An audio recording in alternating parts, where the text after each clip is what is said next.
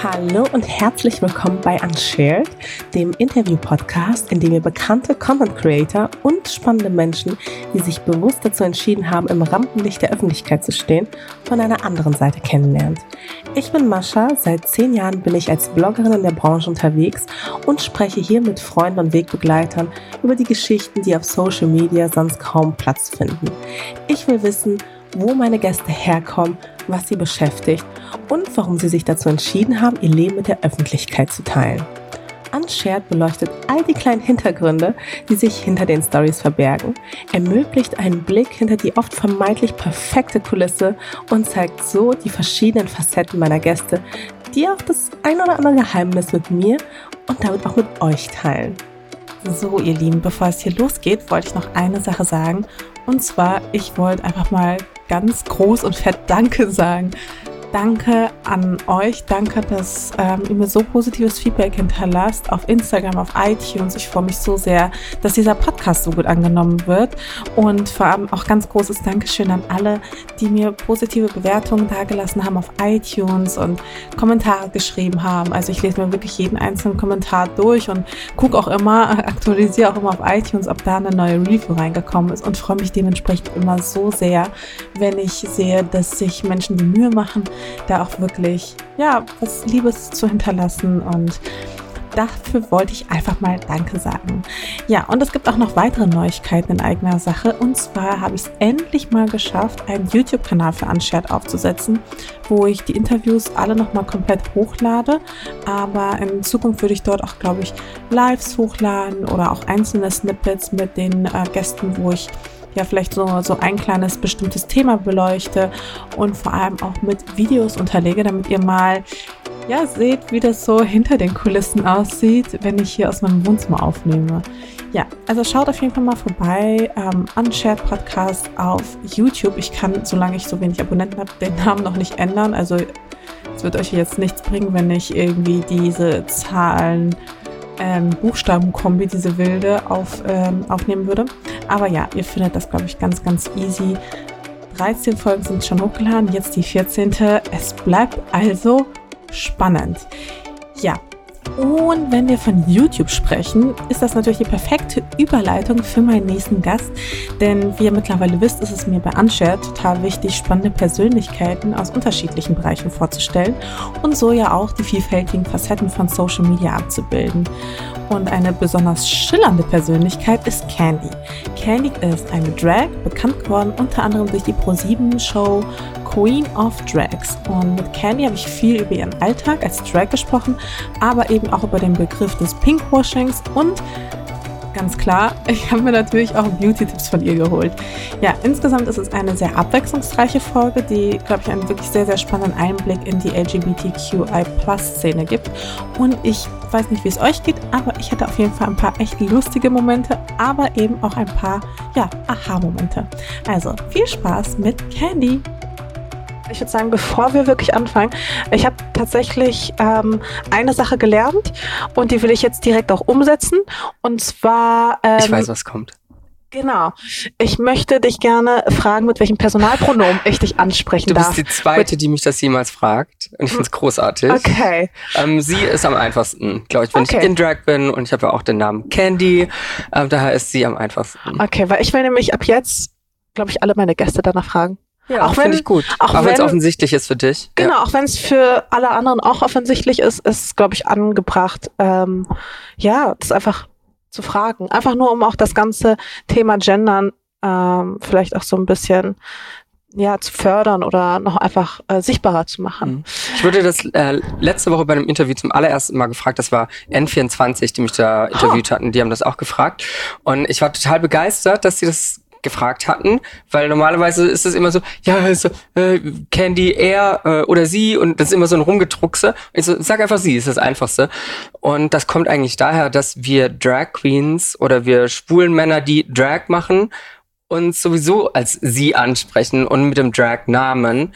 Und ich habe letzte Woche erst von einer Drag-Kollegin gelernt, wo das eigentlich herkommt. Weißt du es? Nee. Warum schwule Männer oftmals ähm, sich Frauennamen geben und von ihr sprechen, weil Schwulsein ja früher verboten war und sie so in der Öffentlichkeit über ihren Mann sprechen konnten, dem sie einen Frauennamen gegeben haben, ohne da in die Bredouille Mm. zu kommen. Und das Ah. hat sich so ähm, einfach weitergegeben über die Generation. Ach krass. Total interessant, Direkt oder? was gelernt. Ja. Ja, okay. Ähm, spannende Namenskonstellation dann auch, wenn man dann von ähm, Von der Marion spricht. Nee, eben nicht von der Marion spricht, sondern dann vielleicht, ich meine, äh, Drag-Namen sind hier ein bisschen ausgefallen, ne? Oftmals, ja. Also ich glaube mit Candy, das geht, glaube ich, noch. Also da gibt's glaube ich, noch ausgefallenere Versionen. Jurassica Parker. Ist ja jetzt kein typischer Frauenname. Es ist schon Kein- sehr drag. Kein typischer Frauenname, Jurassica Parker. Kennst du die gar nicht? Nein. Ja, das ist so mit die größte Drag Queen in Berlin tatsächlich, geil. ist Jurassica Parker. Ja, und wenn du dann quasi von deinem alter Ego sprichst als Jurassica, Ja. Schon lustig. stabil. Ähm, ich stelle ja all meinen Gästen ganz am Anfang fünf Entweder-Oder-Fragen. Und ähm, ja, bei dir habe ich mir Folgendes überlegt. Und zwar singen oder moderieren. Was machst du Ah, lieber? das ist böse. Du bist gut vorbereitet. Du bist sehr gut vorbereitet. Moderieren fällt Mo- mir leichter als singen. Weil du hast ja jetzt auch einen Song rausgebracht. Der war sogar in den Charts, glaubst du das? Wirklich? Ja, war in Charts. Zwar nur auf Platz 90, aber er war Hey, in den deutschen immerhin, Charts. hallo? Genau, das können viele nicht behaupten. Und wir arbeiten gerade an einer Single, äh, an einer EP. Fünf Songs sind das und die kommen hoffentlich nächstes oder Anfang des Jahres, nächstes Jahr oder Ende diesen Jahres raus. Mal schauen. Ich fand den Song auch gut. Dankeschön. Ich auch. Ich liebe ihn. ja, das will ich hoffen. Dann ähm, Canon oder Sony. Ach, Canon. Wobei ich sagen muss, dass ich aktuell mit einer Sony drehe, aber gerne wieder zur Canon zurück möchte, weil die schönere Hauttöne hat und Mhm. ich die besser äh, benutzen kann als die Sony. Und es lässt sich einfach schöner bearbeiten. Finde ich auch, ja. Ja, es geht mir ähnlich. Ich bin auch bei Sony, aber eigentlich wünsche ich mir eine Canon. Aber die Canon hat so eine scheiß Quali und ist so, also nicht scheiß Quali, also nicht scheiß Quali, aber die Sony ist einfach hat eine bessere Auflösung und gleichzeitig aber nicht die schöneren Farben. Ich hatte immer das Problem mit der Canon, warum ich auf Sony umgestiegen bin, dass der Autofokus immer Ja. so laut war, wenn ich aufgenommen habe auf YouTube.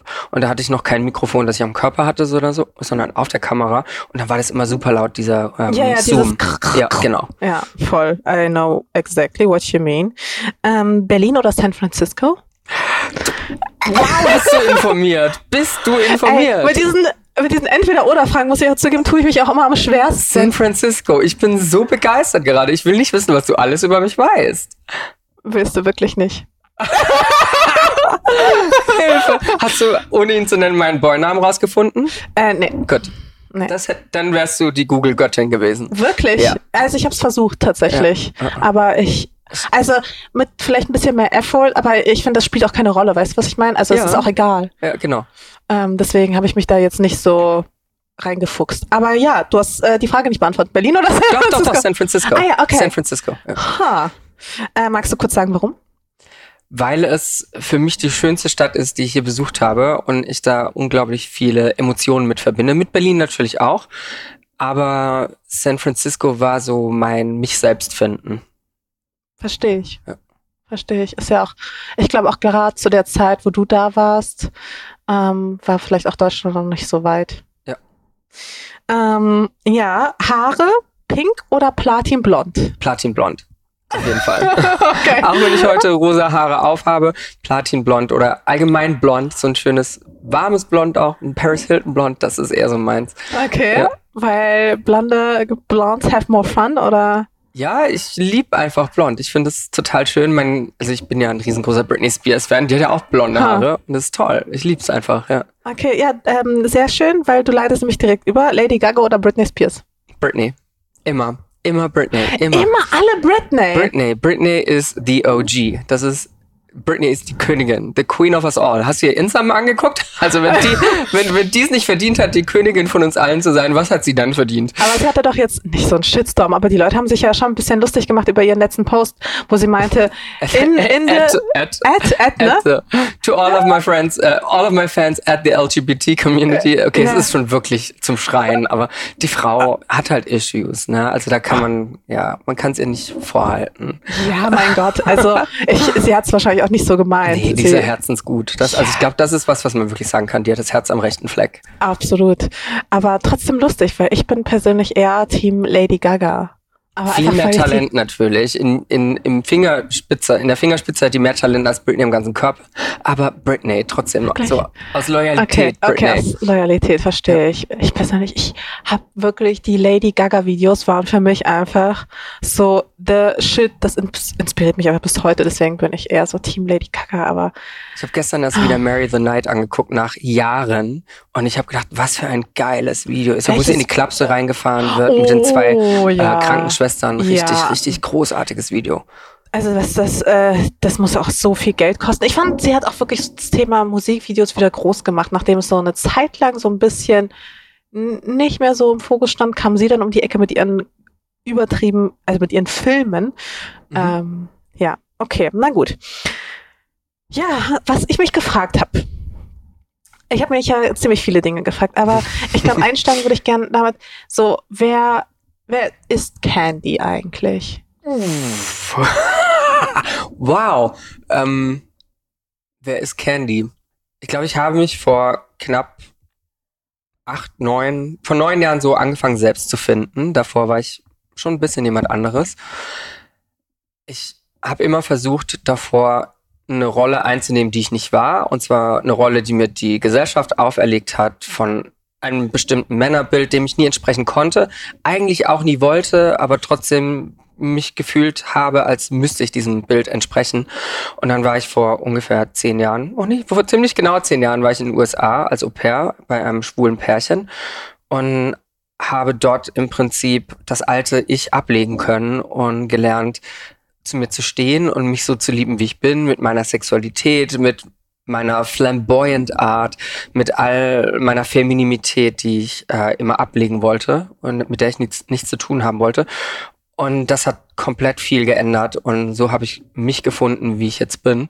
Und so wie du mich jetzt siehst, mit Perücke und allem, viele sagen, ja, aber das bist du ja nicht. Doch, irgendwie bin ich das schon. Das ist ein Teil von mir. Das ist ein großer Teil von mir inzwischen. Auch wenn es für viele aussieht wie eine Verkleidung. Manchmal fühlt es sich auch an wie eine Verkleidung, aber ist es nicht. Das ist auch ich. Ich habe vor sechs Jahren, als ich mit Drag angefangen habe, den Charakter Candy geschaffen. Und das war eine fiktive Figur. Und von Mal zu Mal, indem ich Drag gemacht habe, habe ich gelernt, diese Figur abzulegen und die mit meinem Boy ich zu verbinden, so dass es wirklich eins geworden ist. Und es ist inzwischen kein Unterschied mehr, ob ich eine Perücke aufhabe oder nicht. Der einzige Unterschied ist vielleicht, dass ich in Perücke mehr Geld nehme. I see. Ja. ähm, weil das war nämlich tatsächlich auch meine meine nächste Frage gewesen. Die hast du mir wirklich vorweggenommen. ob wirklich, ja, nee, weil es hat mich schon interessiert, ob Candy quasi so deine dauerhafte Persönlichkeit ist oder ob das quasi auch eine Rolle ist, die du auch mal ablegst. Vielleicht, wenn du so unter Freunden bist oder sowas, weißt du? Also ob das, ob es da einfach einen Unterschied gibt. Aber Ich glaube, es gibt nicht allzu viel Unterschied. Hin und wieder kann man sagen, und das äh, sagen auch andere Drag Queens ganz schön, die Perücke und das Drag ist wie so ein Super Cape. Ähm, so ein Superhero Cape. Man fühlt sich unverletzlich, unverwundbar und kann tun und lassen, was man möchte. Ich habe aber über die Jahre in Drag gelernt, das auch als Boy zu leben und zu tun, was ich möchte und so zu leben, wie ich möchte und immer unverwundbar sein zu wollen. Voll schön eigentlich so die Vorstellung, dass es wie so ein Superhero-Kostüm ist. Drag befreit dich tatsächlich. Also es Ja? hat mich unglaublich befreit aus ganz vielen Normen, die die Gesellschaft dir auferlegt, aus ganz vielen Regeln, die man nie hinterfragt und einfach so lebt in der Gesellschaft. Und das befreit dich, weil du in dem Moment, wo du als Mann der ja leider in der Gesellschaft, in der Hierarchie und diesem ganzen Patriarch ganz oben in der Nahrungskette ist, sich in das in Anführungszeichen schwache Geschlecht, was ich so nicht beschreiben würde, aber das ist leider so, ähm, so wird's genannt, äh, Mhm. verwandle. In dem Moment ähm, lernst du die Welt nochmal mit anderen Augen zu sehen und dann hinterfragst du ganz viel. Und wir haben ja gerade eben auch, wo, wir, wo ich reingekommen ähm, über Sachen gesprochen, wo du gesagt hast, das sind Sachen, da habe ich nie drüber nachgedacht. Und genauso ging es mir auch, bevor ich Drag gemacht habe. Und Drag hat mir mein Privileg als Mann erstmal klar gemacht. Auch Ah, als okay. schwuler Mann hast du trotzdem noch mehr Privilegien als eine Frau. Würdest du das so sagen? Auf jeden Fall. Ähm, w- welche, gibt es da irgendwie so einen konkreten Moment, wo du das so Mhm. gemerkt hast oder empfunden hast? In, also, Ähm, das sind Momente, die mir jetzt im Alltag öfter mal passieren oder immer mehr auffallen. Aber ein ganz krasser Moment war, als ich vor sechs Jahren, als ich ganz, ganz, ganz frisch mit Drag angefangen habe, vom Club, vom Südblock und das ist am Cottbuser Tor. Also wer sich in Berlin auskennt, weiß, das ist der Hotspot, der Brennpunkt Berlins sozusagen, Polizei 24-7, mhm. ganz, ganz kriminell und schlimm. Und da bin ich in die Warschauer Straße gefahren mit der U-Bahn oder wollte dorthin fahren, morgens um sechs äh, am Wochentag und es war schon der morgens Berufsverkehr und da ist ein Typ mir zu nahe gekommen und wusste nicht, dass ich ein Mann bin in Frauenkleidung, weil ich die Haare vorm Gesicht hatte, weil mir war es ein bisschen unangenehm. Es war, wie gesagt, am Anfang noch. Und der hat dann angefangen, mich anzufassen, ähm, mich irgendwie sexuell übergriffig zu werden, auch äh, rhetorisch und verbal. Und mir war es furchtbar unangenehm und nicht so scheiße. Ich bin sofort in eine Opferrolle gefallen, die ich so noch nicht kannte. Also ich habe gedacht, krass. In dem Moment wusste ich, warum Frauen sich gegenseitig anrufen, wenn sie nach Hause kommen, warum sie gar nicht erst alleine nach Hause gehen, sondern einander nach Hause begleiten. Oder all diese Sachen, ne, die als Mann man sich irgendwie nie bewusst wird. Mhm. Das, ja, stimmt. Das ist echt krass. Ist ja auch so krass, wenn du äh, vergewaltigt wirst und zur Polizei gehst und Anzeige erstattest, dass sie dich ja auch überhaupt fragen, was haben sie getragen, was hatten sie an. Oh mein Gott. Das, also ja. ich finde allein schon die Frage einfach unverschämt, ist das, ist weil das, es, spielt keine, ja, das, es sollte ja keine Rolle spielen, mhm. was man gerade da getragen hat, oder nicht? Das ist was sehr Gutes, was du sagst, denn ich habe damals noch in einem Au-pair-Büro gearbeitet, mit dem ich auch damals im Ausland war ähm, und habe diese Geschichte erzählt, meinen Kolleginnen, also wir waren nur zwei Jungs, zwei Männer und der Rest waren alles äh, Kolleginnen, Frauen und habe das in der Mittagspause erzählt, weil ich so in einer Schocks Schockstarre mhm. war damals und gedacht habe, krass, was Frauen mitmachen und das ist ein Alltag von fast jeder Frau tatsächlich, dass sie ähm, irgendwie dumm angeguckt werden, dumm angemacht werden, dass sie angefasst werden, als würde dieser Körper irgendwie ähm, gut sein, dass jeder einfach so ja, benutzen freiwillig. dürfte. Ja. Genau, freiwillig.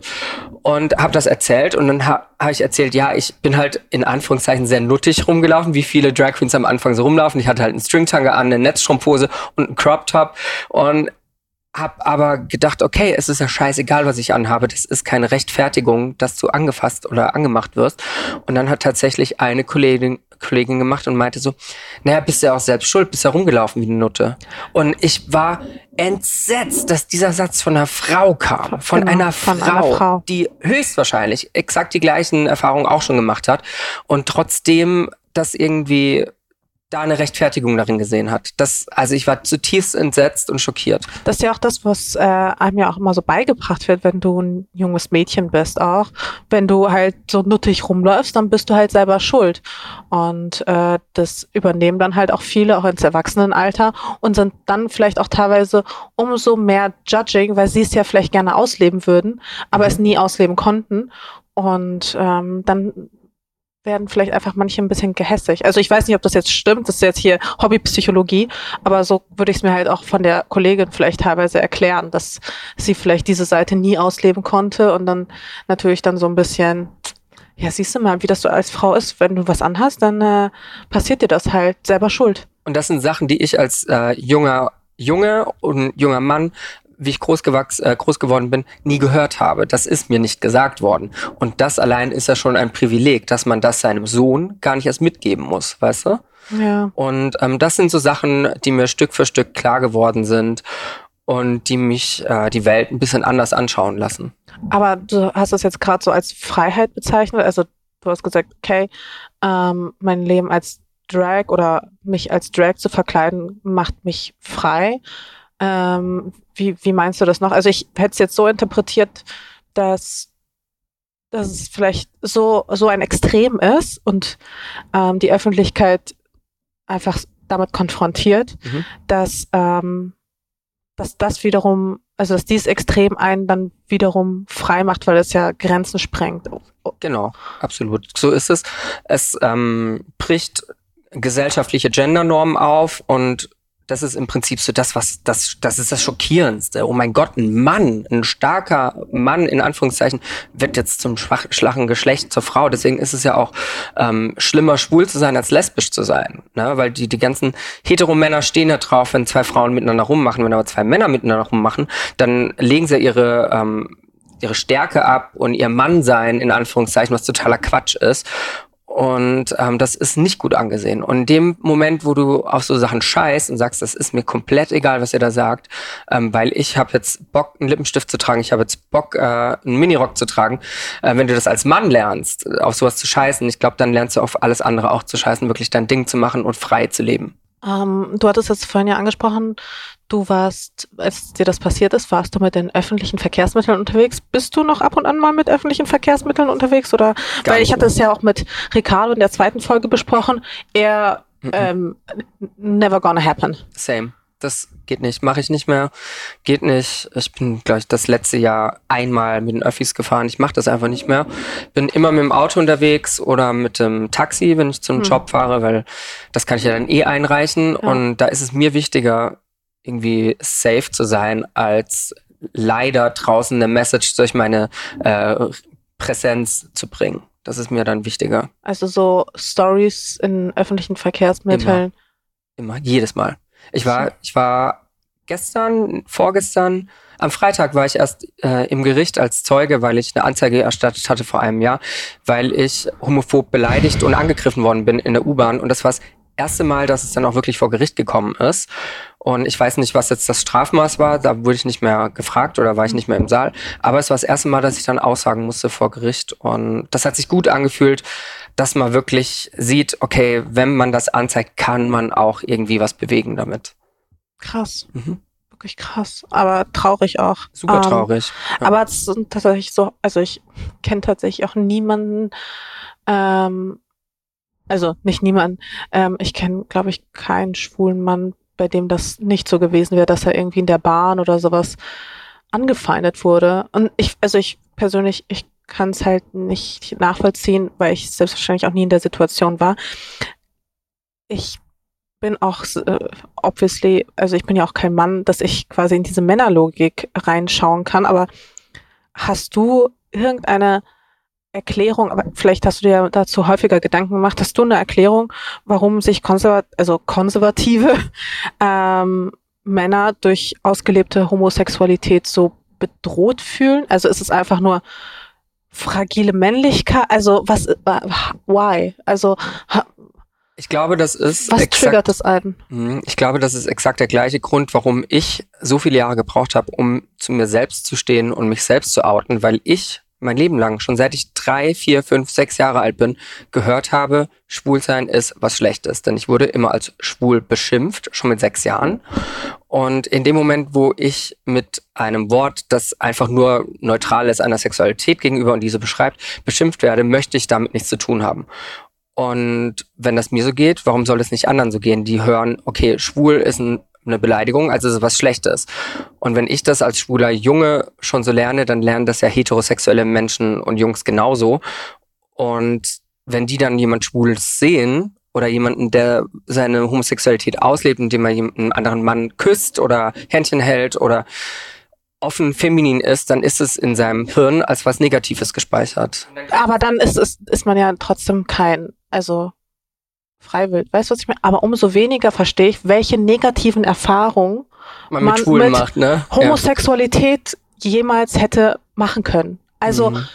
verstehst du, was ich meine? Warum fühlt man sich davon irgendwie bedroht? Also, egal wie ich es halt drehe und wende, ich Naja, ich kann es halt 0,0 nachvollziehen. Und ich meine, wie gesagt, es soll jetzt hier kein Mhm. Psychologie-Heute-Podcast sein, aber äh, also why? ich finde schon, dass das, äh, dass man sich das herleiten kann. Ich gehe schon davon aus, dass es einfach viele Kulturen gibt und da ist die deutsche Kultur auch nicht ausgeschlossen. Ich habe auch schon von genug Deutschen irgendwie ähm, oder Men Deutschen mit deutschem Hintergrund, keinem Migrationshintergrund äh, aufs Maul bekommen und beleidigt worden. So ist das nicht. Ähm, dass einfach das Männerbild in unserer Gesellschaft ein sehr starkes ist, dem gerecht werden, also dem man gerecht werden muss als Mann. Und das ist was, was viel auch mit ähm, ja, einem Mangel an Erziehung und Aufklärung zu tun hat. würdest du sagen, ähm, Generation Z ist da ein bisschen weiter als noch unsere Kann ich nicht Millennial sagen. Keine Generation? Ahnung. Ich weiß, dass es auch in der Generation Z genug Homophobie gibt. Das ist, also Hm. ich glaube, dass es inzwischen durch die Mainstream-Medien, die immer queer-friendlier werden, ein bisschen einfacher ist, weil wir gezeigt werden. Aber nichtsdestotrotz ähm, gibt es immer noch genug Homophobie, Transphobie, Xenophobie. Ja, ähm, ja, ich würde mir echt wünschen, irgendwann mal in einer Welt zu leben, wo das halt einfach kein Thema mehr ist. Also wo es einfach, ähm, wo das einfach nicht mehr, wo das einfach keine Rolle mehr spielt. Ähm, aber apropos, du hast ja gerade von Beruf gesprochen. ähm, du hast es ja wirklich geschafft, dein Hobby, sag ich mal, mhm. ähm, oder deine Leidenschaft ist wahrscheinlich der passendere Begriff, zum Beruf zu machen. Und da frage ich mich natürlich, ja, wie hast du das geschafft? Wann hast du das geschafft? Kannst du da irgendwie so einen kleinen Abriss geben? Weil das ist ja schon besonders auch. Und das ist ja. Ja, es sind nicht viele, die von Drag leben können, ja. tatsächlich. Ich habe vor ungefähr fünf Jahren, als ich ein Jahr Drag gemacht habe, für mich gemerkt, okay, im Club ist cool und es macht Spaß und bin dort aufgetreten und habe mal die Tür gemacht im Club in Drag als äh, Einlass sozusagen und bin relativ schnell in der Szene bekannt geworden, warum auch immer, und habe dann aber für mich schnell gemerkt, das ist schön, das ist gut, aber ich habe ja auch eine Message, die ich rausbringen möchte. In allem, was ich tue, habe ich eigentlich immer eine Message, mhm. die ich mitbringe. Und diese Message ist, dass wir eigentlich alle gleich sind und jeder hat es verdient, geliebt zu werden, egal wen man selbst liebt. Das ist komplett egal. Und das möchte ich den Kids da draußen sagen, die das Gefühl haben, dass sie nicht dazugehören. Das möchte ich den Eltern da draußen sagen, die Kinder haben, die vielleicht nicht der Heteronorm entsprechen. Und ich habe für mich schnell gemerkt, dass ich diese Leute im Gay Club oder im Lesben Club oder im, in einem Safe Space von queer Leuten einfach nicht erreiche, weil die Leute, die in diesem Club sind, wissen das schon. Und dann habe ich mir gedacht, okay, wie erreiche ich diese Leute, die damit noch keine Berührungspunkte gehabt haben und die wahrscheinlich auch niemals haben werden? Und wusste, ich kann mich gut schminken, ich schminke mich sehr gerne, ich schaue gerne Schminktutorials und habe mit meinem Freund gesprochen und er meinte, er macht doch einen Beauty-Kanal. Und ich so, ja geil, natürlich mach einfach einen Beauty-Kanal. Es gibt in Deutschland und damals in Europa noch keinen Drag-Beauty-Kanal. Und dachte mir, warum denn nicht? Ich kann, ich bin gelernter Grafiker, ich kann mit ähm, den ganzen Kreativprogrammen umgehen, ich kann mich schminken, ich kann jetzt auch ein, zwei gerade Sätze sprechen. Warum mache ich das nicht? Und ich verbinde das einfach mit meiner Thematik, die mir wichtig ist. Und so kam das und das wurde auch relativ schnell gut aufgefasst. Ich wurde dann von verschiedenen Beauty-Marken gebucht, dass ich Hostess bin auf ihren Events, dann wurde ich mal zur Moderation von der Glow gebucht und so wurde es immer Step by Step größer, weil es viele Menschen gab, die das toll fanden, die das mutig fanden. Ich fand das nicht mutig, ich, für mich war das selbstverständlich. Und so gab es einfach immer mehr Leute, die an mich geglaubt haben den ich immer erzählt habe, Leute, das wird groß. Ich will damit berühmt werden. Ich möchte ganz viele Menschen mit meiner Message erreichen und ich will ins Fernsehen, ich will eine eigene Show haben und ich hatte schon immer ganz große Ziele und habe die so etappenweise erreicht, weil es immer mehr Leute gab, die an mich geglaubt haben, genauso wie ich an mich selbst geglaubt habe. Und jetzt kann ich seit zwei Jahren davon leben und bin dann letztes Jahr in der großen Show gewesen bei Queen of Drags mit Heidi Klum und kann seitdem sehr gut davon leben. Oh, voll schön. Ja, das ist um, ah. richtig schön. Das, ja, das finde ich auch richtig, richtig cool. Ich glaube, man braucht Ziele im Leben und man muss an diese Ziele glauben.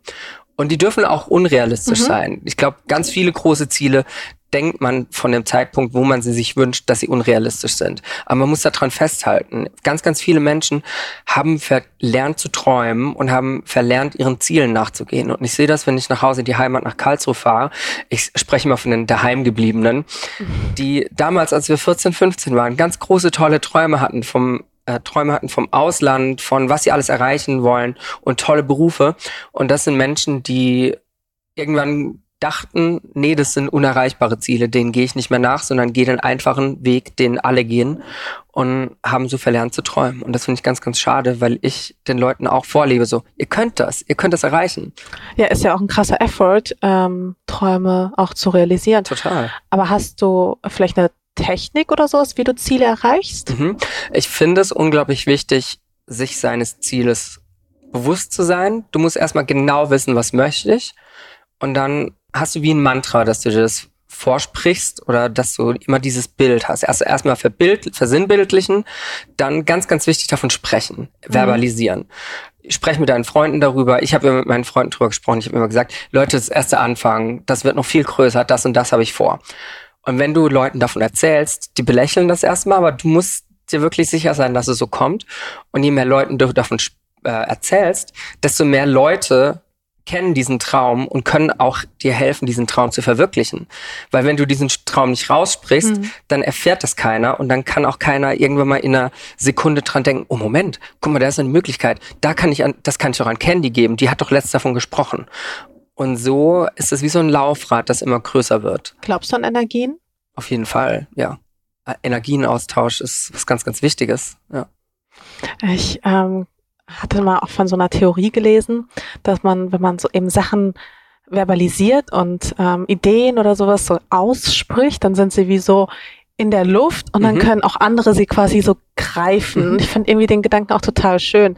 Und auch natürlich die Idee der selbsterfüllenden Prophezeiung ja. Ist für mich total schlüssig. Also ich glaube wirklich, um Ziele zu erreichen, auch große Ziele, das ist halt, glaube ich, so der beste Weg und natürlich halt irgendwie einigermaßen effizient äh, daran arbeiten. Hast du da noch irgendwie? Weil du bist ja wirklich so eine Maschine, ne? sieht, sieht vielleicht für andere so aus, als sei ich eine Maschine, aber weiß nicht, für mich ist es einfach ganz normal. Ich habe das immer gelernt, an meinen Träumen zu bleiben, wenn ich die erreichen möchte. Ähm, du warst bei der Show mit Heidi Klum, Queen, Queen of, Drags. Drags. Hast ja. du da irgendwelche Insights vielleicht? Das will Wie jeder ist, wissen. Ich weiß, ich jeder. weiß, das will, ich will dir auch eigentlich gar nicht die Fragen stellen, die jeder wissen will, aber ich finde es aber die sind ja auch interessant. Ja, so nicht, ne? leider schon. Heidi ist eine coole Socke. Das ja, kann wirklich? man sagen. Also so wie ich sie kennengelernt habe, die hat bestimmt auch andere Momente, wo Leute sie anders kennenlernen, aber so wie ich Heidi kennengelernt habe, ist sie unglaublich lustig, professionell und freundlich und war auch sehr nahbar uns gegenüber, dem Cast gegenüber. Also die hat auch immer noch Kontakt mit uns, sie schreibt immer noch mit uns. Wenn ich eine Frage habe, dann kann ich ihr die schicken und dann antwortet sie. Krass, und, so nahbar ist ja, sie. Ja, die guckt auch meine Story und antwortet auf Stories und so. Also ich glaube, dass das Ach, für schön. sowohl Heidi Klum als auch für uns ein ganz, ganz tolles Erlebnis war. Würdest du sagen, sie war auch so die richtige Person, um die Show zu moderieren? Es hat ja niemand die Show moderiert gab ja keinen Moderator. Sie war ja nur ein also Teil der Jury. Schirmherrin quasi. War sie auch nicht. Sie ist, war ein Teil von drei Juroren. Und sie hat, finde ich, ihre Arbeit darin gut getan, das Heteropublikum, das hm. nicht so viel mit, äh, mit Drag zu tun hatte und mit dieser Queer-Community zu repräsentieren und das den okay. Leuten näher zu bringen. Also würdest du schon sagen, dass, ähm, ja, dass vielleicht Queen of Drags die Show einfach dem Mainst Mainstream das ähm hat Türen geöffnet ohne Ende. Ich habe einen Anruf von RTL bekommen, irgendwie nach Queen of Drags, die dann eine Drag-Sendung geplant hatten. Und die meinten dann so, ja, wir warten jetzt aber erstmal, nachdem die ersten zwei, drei Quoten raus sind von Queen of Drags. Ne? Also man hat wirklich Pro7 und Queen of Drags als Vorreiter genommen, um zu gucken, wird das angenommen von Leuten oder ist Deutschland zu homophob dafür? Und wenn das läuft, dann machen wir weitere Sendungen. Und wenn es nicht läuft, dann war's es. Und zum Glück lief's. Achso, hast du dann was für RTL gemacht? Nö, weil ich ja jetzt ein Pro7-Gesicht bin. Aber trotzdem war die Anfrage im Raum. Aber sind wir mal ehrlich, also lieber ein Pro7-Gesicht als ein RTL-Gesicht. Aber das ist nur meine persönliche Meinung. Nein, ich weiß nicht. Ich, ich gucke gar keinen Fernsehen. Ich weiß gar nicht, was wo wie läuft. Tatsächlich. Ich finde aber so vom Image her ist Pro7 irgendwie so, also klar, Fernsehen würde ich generell sagen, schwierig. Mhm. Ähm, aber also Fernsehen hat ja auch wirklich keinen guten Ruf, aber ich finde, RTL ist halt, also das ist halt richtig Trash und teilweise auch richtig Hetze manchmal. Also gerade so Dschungelcamp oder sowas, mhm. ähm, wie man da auch einfach die Menschen vorführt. Ne? vorführt. Auf der anderen Seite wissen die Leute ja, woraus sich einlassen, wenn sie ins Dschungelcamp sind. Das sind ja alles Medienprofis, die schon oft vor der Kamera standen, die genau wissen, wenn ich da reingehe, werde ich durch den Kakao gezogen und dafür kriege ich aber auch meine 150.000. Ja, wer bekommt von denen 150.000? Ist doch ich jetzt auch schon von höheren Gagen gehört. Okay. ja. ja. muss man halt natürlich, also muss jeder für sich selbst natürlich schauen, aber ich finde es halt schon irgendwie auch ein bisschen, äh, ist jetzt nur meine Meinung, ich finde es halt einfach irgendwie so schwierig oder generell auch, auch, so Formate, wo Menschen ähm, einfach ja, so, ja, durch den Kakao gezogen werden oder einfach äh, ihnen so ein bisschen ihre Menschenwürde genommen wird, weißt du, mhm. was ich meine? Ähm, ich habe dir zu einem ganz bestimmten Zeitpunkt damals geschrieben. Das war so für mich irgendwie so ein Aha-Moment, weil ich hatte die ganze Zeit im Kopf, ich würde super gern für Unshared eine Drag haben. Ähm, einfach jetzt nicht um irgendwie Klischees abzubilden in dieser Influencer-Szene, sondern weil ich einfach auch Diversität auch das Thema spannend finde und ja. weil ich finde, ähm, dass das einfach auch mehr ja, Mainstream-Publikum auch einfach braucht und mehr Sichtbarkeit. Und du hast ein Video gepostet zum Thema Pinkwashing. Oh yeah. Pinkwashing war mir vorher kein Begriff. Und jetzt bist du Profi. Und jetzt denke ich mir so, ja. nee, aber weißt du, was ich geil fand an dem Video? Das war halt wieder so ein Thema, darüber habe ich noch nie nachgedacht. Ich meine, jeder von uns kennt Greenwashing, aber Pinkwashing war einfach war einfach kein Thema. Ich habe mir nie darüber Gedanken gemacht, dass Brands sich tatsächlich ja nur zu, im, äh, zum Pride Month ähm, den Regenbogen draufdrucken lassen. Genau, ja. also positionieren einfach. Und das ist tatsächlich auch nicht in Ordnung. Und das hast du ja angesprochen. Mhm. Und das fand ich mega, dass du das angesprochen hast, weil ich glaube, du hast vielen Menschen und auch vor allem vielen PR-Agenturen. Oh ähm, ja, den Spiegel vorgehalten. So. Nicht nur den Spiegel vorgehalten, sondern ich glaube, teilweise war es ja auch wirklich keine böswillige Absicht. Man hat da einfach nur nicht drüber nachgedacht. Man hat gedacht, komm, Pride Month passt doch, machen wir auch irgendwie, machen wir was Tolles für die Community. Ähm, ja. Also es ist wirklich abgefahren für die Leute, die das äh, vielleicht nicht kennen, das Video. Äh, ich habe vor ungefähr zehn Tagen ein Video rausgehauen, an die PR-Agenturen in Deutschland und an die Brands in Deutschland, die mir Anfragen stellen, und zwar explizit zum Pride Month, zum CSD-Monat sozusagen, wo schwul, lesbische, Transmenschen und so weiter, alle, die nicht der Heteronorm entsprechen, ihre Identität feiern und aber gleichzeitig auf die Straße gehen und demonstrieren und für ihre Rechte einstehen und für die Rechte von anderen Menschen in der Welt, die nicht die gleichen Rechte haben wie wir einfach demonstrieren. Das ist also eine politische Debatte. Und das finde ich ganz, ganz wichtig, dass man weiß, der CSD ist was Politisches. Und da bekomme ich unglaublich viele Anfragen immer im Juni, wenn das beginnt, zu diesem Thema hey, wir lieben deinen Content, wir lieben deinen Feed, du machst tolle Sachen. Firma XY hat gerade eine Pride Collection rausgebracht und wir möchten unbedingt diese Pride Collection dir schicken und wir würden uns freuen, wenn du die in die Story packst. Und ich so, okay, cool, finde ich toll, dass ja. die äh, Firma XY sich dem Thema annimmt. Ja, ähm, und dann haben sie auch noch zufällig ein paar Gutscheincodes. Genau, dann haben sie zufällig noch ein paar Gutscheincodes und dann frage ich, was ist denn euer Budget? Denn ich habe ja diese Reichweite, die ich habe, mir aufgebaut aufgrund meiner eigenen Arbeit. Und diese Reichweite ist natürlich was wert, wenn jemand darauf erwerben möchte. Wenn jemand auf Google eine Anzeige schaltet, kriegt er die ja auch nicht geschenkt. Oder ja. im Fernsehen, dann kostet die ja auch was. Und ich möchte meine Follower nicht dauernd zuballen mit Werbung und deswegen kostet es was.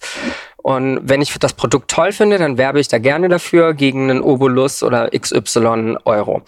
Und dann kommt immer die gleiche Antwort, ja, das ist ja Pride, das ist ja Charity, deswegen haben wir das da kein Charity? Budget für. für ja, das ja. finde ich so dreist. Und da ist ja. mir, glaube ich, innerhalb von zehn Tagen die 15. Anfrage, die exakt genau so lief, reingetrudelt. Und dann bin ich kurz sehr emotional geworden und habe mal aus dem Stegreif ein Video gemacht auf Instagram und habe das Video hochgeladen. Und das Video ist sehr schnell viral gegangen in der PR-Szene und in der Queer-Community, weil ich, glaube ich, Glück habe, dessen war ich mir gar nicht so bewusst. Man ist sich ja seiner eigenen Reichweite irgendwann nicht mehr bewusst. Du siehst ja nur noch eine Zahl. Mhm.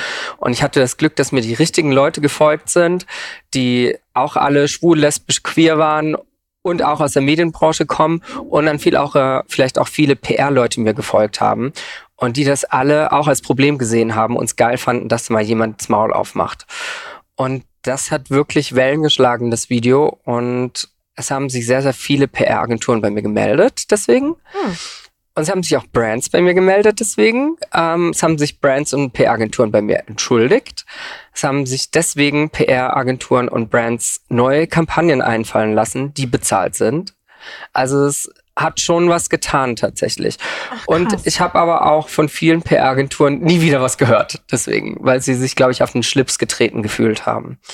Hm. Ja. Würdest du sagen, das Video hat für dich auch vieles verändert? Mm, es hat. Weil es ist ja schon krass viral gegangen. Also du hast wahrscheinlich sehr viel positives Feedback bekommen. Ich habe nur positives du? Feedback ah. bekommen, genau. Also es hat niemand mehr was Negatives geschrieben dazu. Ich habe nur Positives gehört. Ähm, die negativen Stimmen haben mich vielleicht gar nicht erreicht oder es hat sich niemand versucht, äh, mich zu erreichen aufgrund des Themas, weil es ja doch dann, ja, ich hatte einfach recht mit dem, was ich sagte. Da kann Voll. niemand was dagegen sagen.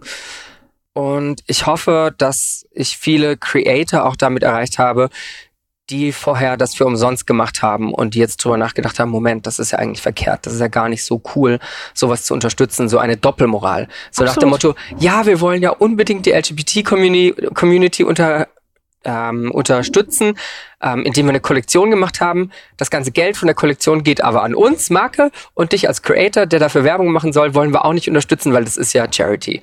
Und das ist so ein bisschen der Konsens und der hat mich sehr genervt würdest du sagen, also mh, mm, du hast ja gerade gesagt, paar Brands haben vielleicht auch ihre Strategie geändert und so weiter und so fort. Ähm, was wäre denn so eine positive, ähm, so ein positiver Gegenentwurf zum Pinkwashing? Also mhm, wie hab, kann sich denn eine Brand sinnvoll positionieren? Ich habe auch einige Brands, mit denen ich das ganze Jahr über arbeite, mit denen ich Langzeitverträge habe und die mich egal wann reposten, die egal wann mich als Kampagnengesicht mhm. nehmen und zwar ohne da eine Regenbogenflagge draufhauen zu müssen und für die jeden Tag Pride Month ist, für den für die jeden Tag Black Lives Matter ist, ohne dass es da erst eine Bewegung für geben muss. Und das finde ich, Positivbeispiele und man findet leider nicht allzu viele davon. Mhm. Und das ist was, wenn man auf meinen Kanal guckt und sieht, mit welchen Brands ich zusammenarbeite.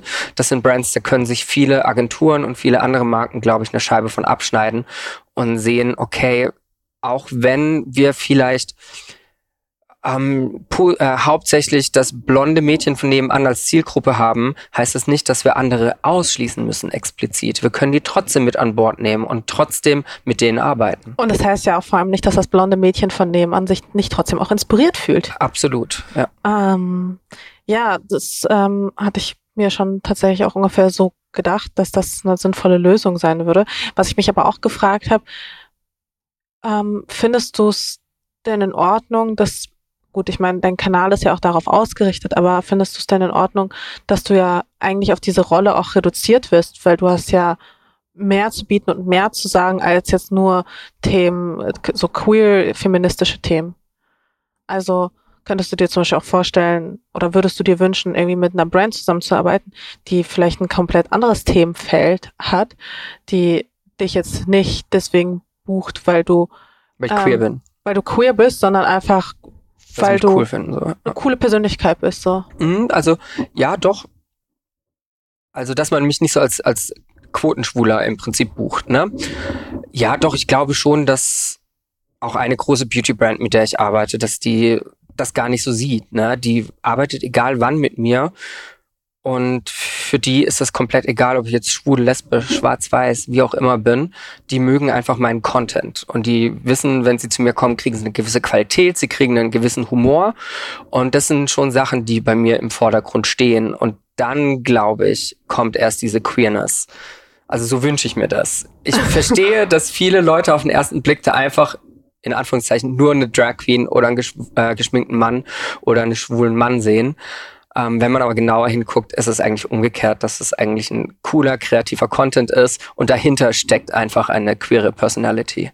Da ich ja, meine Zielgruppe sind ja auch hetero Frauen hauptsächlich. Ja, ist das so? Und genau, und die können sich vielleicht nicht mit mir, mit mir identifizieren, weil ich eben keine hetero Frau bin, aber trotzdem lieben sie mich für den Content und für das, was ich zu sagen habe. Ja, den äh, Frauen kann ich mich auf jeden Fall anschließen. ähm, aber wie stehst du denn generell zur Kommerzialisierung der ganzen ja, LGBTQI Plus Szene? Ich finde es super schwierig. Ich habe mir da auch noch keine finale Meinung dazu gebildet. Ich finde es wie gesagt, gut, wenn Marken auf das Thema aufmerksam machen, wenn sie uns als Werbegesichter nutzen. Ich finde es auch gut, wenn sie das zum CSD machen, zum Pride Month. Ich finde es aber noch besser, wenn sie das das ganze Jahr über machen. Ich glaube, dass ich da jetzt eine Diskussion mit angeregt habe. Ich werde jetzt auch wahrscheinlich in ein, zwei Talkshows im Fernsehen äh, zu sehen sein, deswegen, weil das wirklich große Wellen geschlagen hat in der Medienbranche und hoffe, dass ich da einfach viel erreicht habe. Und ja, wie stehe ich dazu, dass das kommerzialisiert wird oder dass das ich meine, am Ende des Tages freue ich mich natürlich, wenn ich Geld dafür bekomme, dass ich für eine Brand werben darf. Ne? Das ist, ja, da freue ich mich. Ich suche mir das natürlich aber auch aus. Ist es eine Brand, hinter der ich stehe oder nicht? Mhm.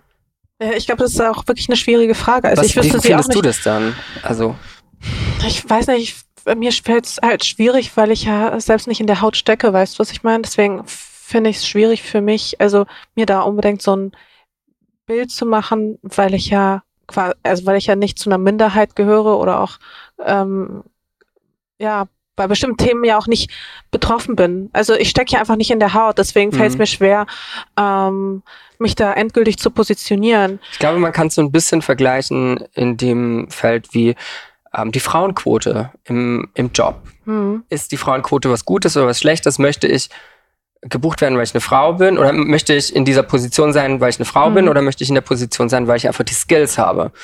Ähm, das ist vielleicht ein kleines bisschen ist eine Schnittmenge. Ist vielleicht ähnlich. Ähm, was die Frauenquote angeht, war ich lange Zeit tatsächlich eher dagegen, weil mhm. ich mir so dachte, hä, man soll doch einfach nach seiner Leistung bewertet werden und ja. nach seinem Können. Äh, mittlerweile bin ich aber für die Frauenquote, weil ich gemerkt habe, okay, also ähm, es geht halt scheinbar nicht anders.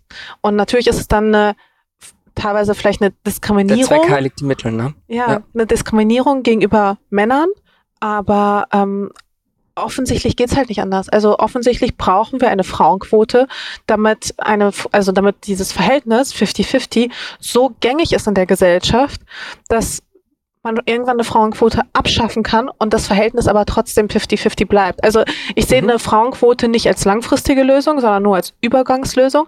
Aber ich sehe leider keine echte Alternative dazu. Und genauso, finde ich, kann ich das beantworten mit der Kommerzialisierung oder hm. mit Kampagnengesichter, die queer sind, weil sie queer sind. Es ist gut, dass wir gesehen werden und hier heiligt der Zweck leider die Mittel. Denn wenn wir das nicht hätten, wenn jetzt diese ganzen Brands nicht mit uns Geld machen wollten, dann würden wir vielleicht gar nicht erst stattfinden und dann würde das auch keinen Schritt weiter machen. Dann würde das keinen Progress ja. geben und so weiter. Deswegen glaube ich, muss man da die Augen zumachen, das mitnehmen bis zu einem gewissen Grad und hoffen, dass das zu einer Normalisierung von LGBT-Menschen führt. Ja, ja, wahrscheinlich ist es genau so. Dieses Thema. Nein, ich weiß, ich habe auch so schwierige Themen teilweise. Es wird auch leider nicht fürs Erste, also zwischendurch ähm, wird es sicherlich noch mal heiterer, aber jetzt kommt so der, der harte Block, ähm, was ich mich halt nämlich auch gefragt habe im Zuge dessen, du machst ja auch viel Werbung oder generell, wenn wir halt ich von so. Ich liebe Werbung. Ich liebe für Werbung. Ja, ich. Verona Feldbusch war mein großes Werbeidol. Aber ich meine, größtenteils ähm, sind es ja eher so Marken aus diesem Mode- und Beauty-Bereich. Mhm. Also Pride-Kollektion oder Beauty-Labels. Ähm, Würdest du sagen, die Modebranche, das habe ich mich nämlich zwischendurch gefragt, ist toleranter oder tut sie nur so? Ich habe mir der Modebranche tatsächlich fast gar nichts am Hut. Bei mir ist es meistens Make-up und Pflegeprodukte, die, die sich bei mir melden. Bei mir geht das wollen. irgendwie so ein bisschen in einen mhm. Topf, keine Ahnung. Nee, bei mir nicht. Und ich glaube, hm. ich glaube, weil sie nicht wissen, sollen wir Candy jetzt Jungs- oder Frauenklamotten schicken? keine Ahnung. Ähm, oder ich bin einfach nicht stylisch genug. Das wird es wahrscheinlich eher sein, dass man. Das glaube ich nicht. Hm, wenn, wenn du auf mein Feed schaust, du siehst der Fokus ist meistens auf dem mhm, Gesicht okay. und im Make-up und wenig auf der Klamotte. Ah, okay. Und deswegen melden die sich nicht so oft bei mir. Und die Beauty-Branche, würdest du sagen, ist schon durchaus toleranter. Also die würde ich auch tatsächlich als toleranter einstufen.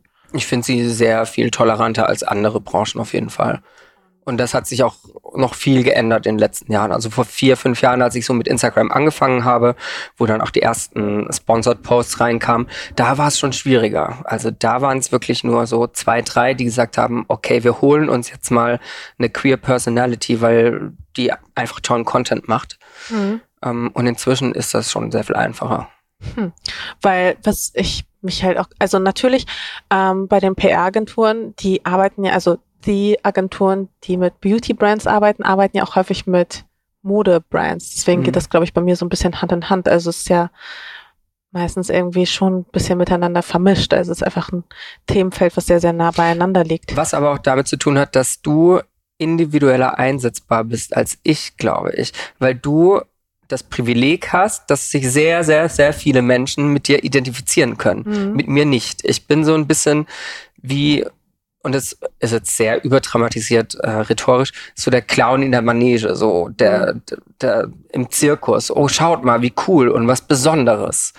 Und du bist einfach eine sehr schöne Frau und viele Frauen wollen sowas sehen. Viele Frauen wollen, oh, ich möchte auch so schön sein, ich möchte auch diese Maße haben, ich möchte auch. Das ist bei mir nicht. Bei mir sagen die Frauen nur, ach cool, wie kreativ. Hm. Und ich habe weniger Identifikationspotenzial und deswegen vielleicht auch weniger ähm, ja, Schnittmenge mit vielen äh, Brands. Hm, darüber habe ich noch nie so richtig nachgedacht. Aber meistens sind es ja auch einfach Menschen, die irgendwie sich zu einer bestimmten Branche hingezogen fühlen. Ähm, ja, deswegen ging bei mir einfach immer Mode und Beauty stark so Hand in Hand. Aber Mhm. klar, das ergibt für mich Sinn. Ich habe mich das halt echt gefragt, aber klar, du bist ja wirklich viel in dieser ganzen äh, Beauty-Branche unterwegs. Ich habe Beauty-Fragen an dich. Ja, bitte, schieß los. bevor es wieder äh, hart weitergeht. Ähm, also erstens, fangen wir einfach an. Lieblings-Beauty-Brand? MAC Cosmetics. MAC? Ja. Okay, damit kann ich sehr gut leben. Ich liebe MAC. Ich auch, ich liebe MAC. Und MAC liebt mich und deswegen, Oh. deswegen lieben wir uns noch mehr. Also keine Love-Hate-Relationship, sondern. Love-Love. Love, Love auf, auf allen Ebenen. Ich liebe MAC aber auch. Ich hatte auch mal zeitlang äh, das Glück, auch MAC-Gesicht sein zu dürfen. Toll, geil. Ja, und dann war es irgendwann nicht mehr. aber it was beautiful. Dann hat wahrscheinlich lasted. der Ansprechpartner gewechselt Ja, und so ungefähr ja, tatsächlich. mit dem Kontakt ging auch dein Gesicht. Ja, vielleicht war denen auch meine Reichweite nicht genug oder so, keine ah, Ahnung. nee, so, so denken die eigentlich nicht. Ich habe auch nicht die größte Reichweite. Deswegen. Ja, aber du bist eine Nische. Das bin ich, glaube ich, ein bisschen Vielleicht. weniger. Ähm, dann Anti-Aging. Mhm. How? Botox.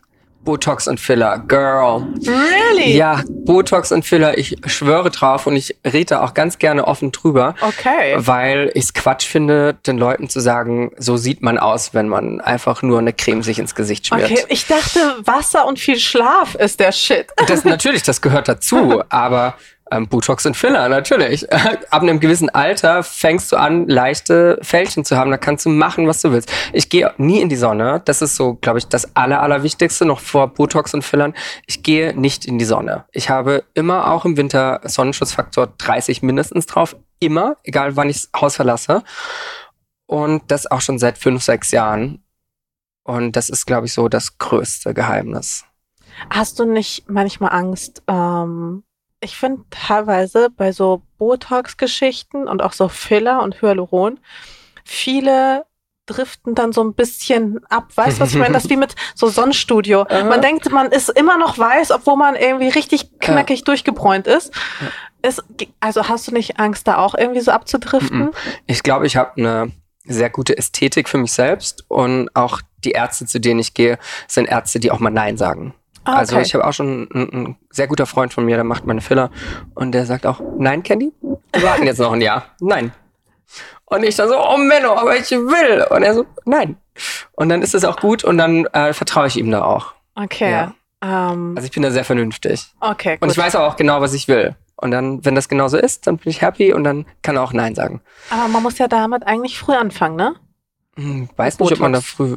Also Damit ich möchte sich das auf keinen Fall. auch gar nicht bilden. ja, ich mir, möchte das auch äh, gar nicht irgendwie propagieren Ja. oder so, ne? Also ihr seid auch mit Falten schön, auf jeden Fall. Aber es hat ja jeder sein eigenes Verständnis für was finde ich an meinem Körper schön.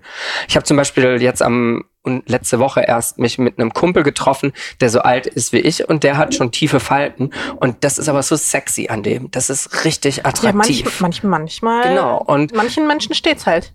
Genau, und ich denke mir so, okay, für mein Gesicht wird mir das jetzt halt nicht gefallen und deswegen tue ich dagegen, was ich tun kann und das halt Botox. Und ich habe da auch schon früh angefangen, ähm, präventiv, ja. Ja. Aber also ich finde, du siehst mega gut aus. Also ich hätte Dankeschön. das dir auch auch. das dunkle Licht hier. äh, ja, nee, aber so, ich finde, so in den 20ern, also hättest du gesagt, bist noch irgendwas mit einer 2 vorne. Bin ich doch auch. Ich hätte dir geglaubt und ich wäre so, obviously. Ich Und komme ohne Make-up sehe ich ja noch sehr viel jünger aus. Also Make-up macht ja auch Ja, älter, das ne? stimmt. Das ist auf jeden Fall. Hast du viel Make-up gerade drauf? Ja, natürlich. Ich bin ja in Full Face Drag. Wobei ich halt nur eine, eine CC-Cream drauf habe. Ich habe gar nicht so krass Concealer und Puder und so, das habe ich gar nicht, Ha. weil ich gerade eine Kampagne geshootet habe, bevor ich hergekommen bin. Und ähm, die sollte relativ natürlich aussehen. Okay, und das ist dein relativ natürlicher Look? Das ist der natürlichste Look, den ich machen kann. Oh wow, okay. Um noch auszusehen wie eine Frau im Prinzip. Okay. Weil Ja? sonst sehe ich aus wie ein geschminkter Mann, wenn ich irgendwie Findest nur eine Lippe drauf. du? Ja, also hm, ich muss schon den Bart, ich meine zum Beispiel Bartschatten auch- abdecken und Ja, so. okay, das verstehe ja, ich ich. habe ein sehr feminines Gesicht oder ein androgynes. Das stimmt. Ja. Aber zum Beispiel die Wimpern, also egal wie viele ich Wimpern tusche, that's unreal. Na, das Also- sind ja auch Fake Lashes, Ja, ja. Ja, aber die braucht man brauche ich schon so. Also Okay. das ist so das Minimum, die Lashes, ja. Okay. wie lange, also wie viele Stunden brauchst du für dein Make-up Das ist eine Viertelstunde. Huh, really? Ja. Wirklich? Äh, Allein die Augen, also die Augen möchte ich in zwei Minuten, zack, zack. Das sind zwei Farben, das ist easy. so sieht gerade mein Gesicht aus, ich kann es kaum glauben. Fün äh, 15 Minuten, 20 Minuten. Zwei Minuten für diese Augen, als Ja. ob. Okay, ciao. Ähm, dann ganz wichtig, ganz wichtig, ganz Ja. wichtige Frage. Welcher Lippenstift ist wirklich und wahrhaftig zu empfehlen und kussfest und wird nicht irgendwie eklig?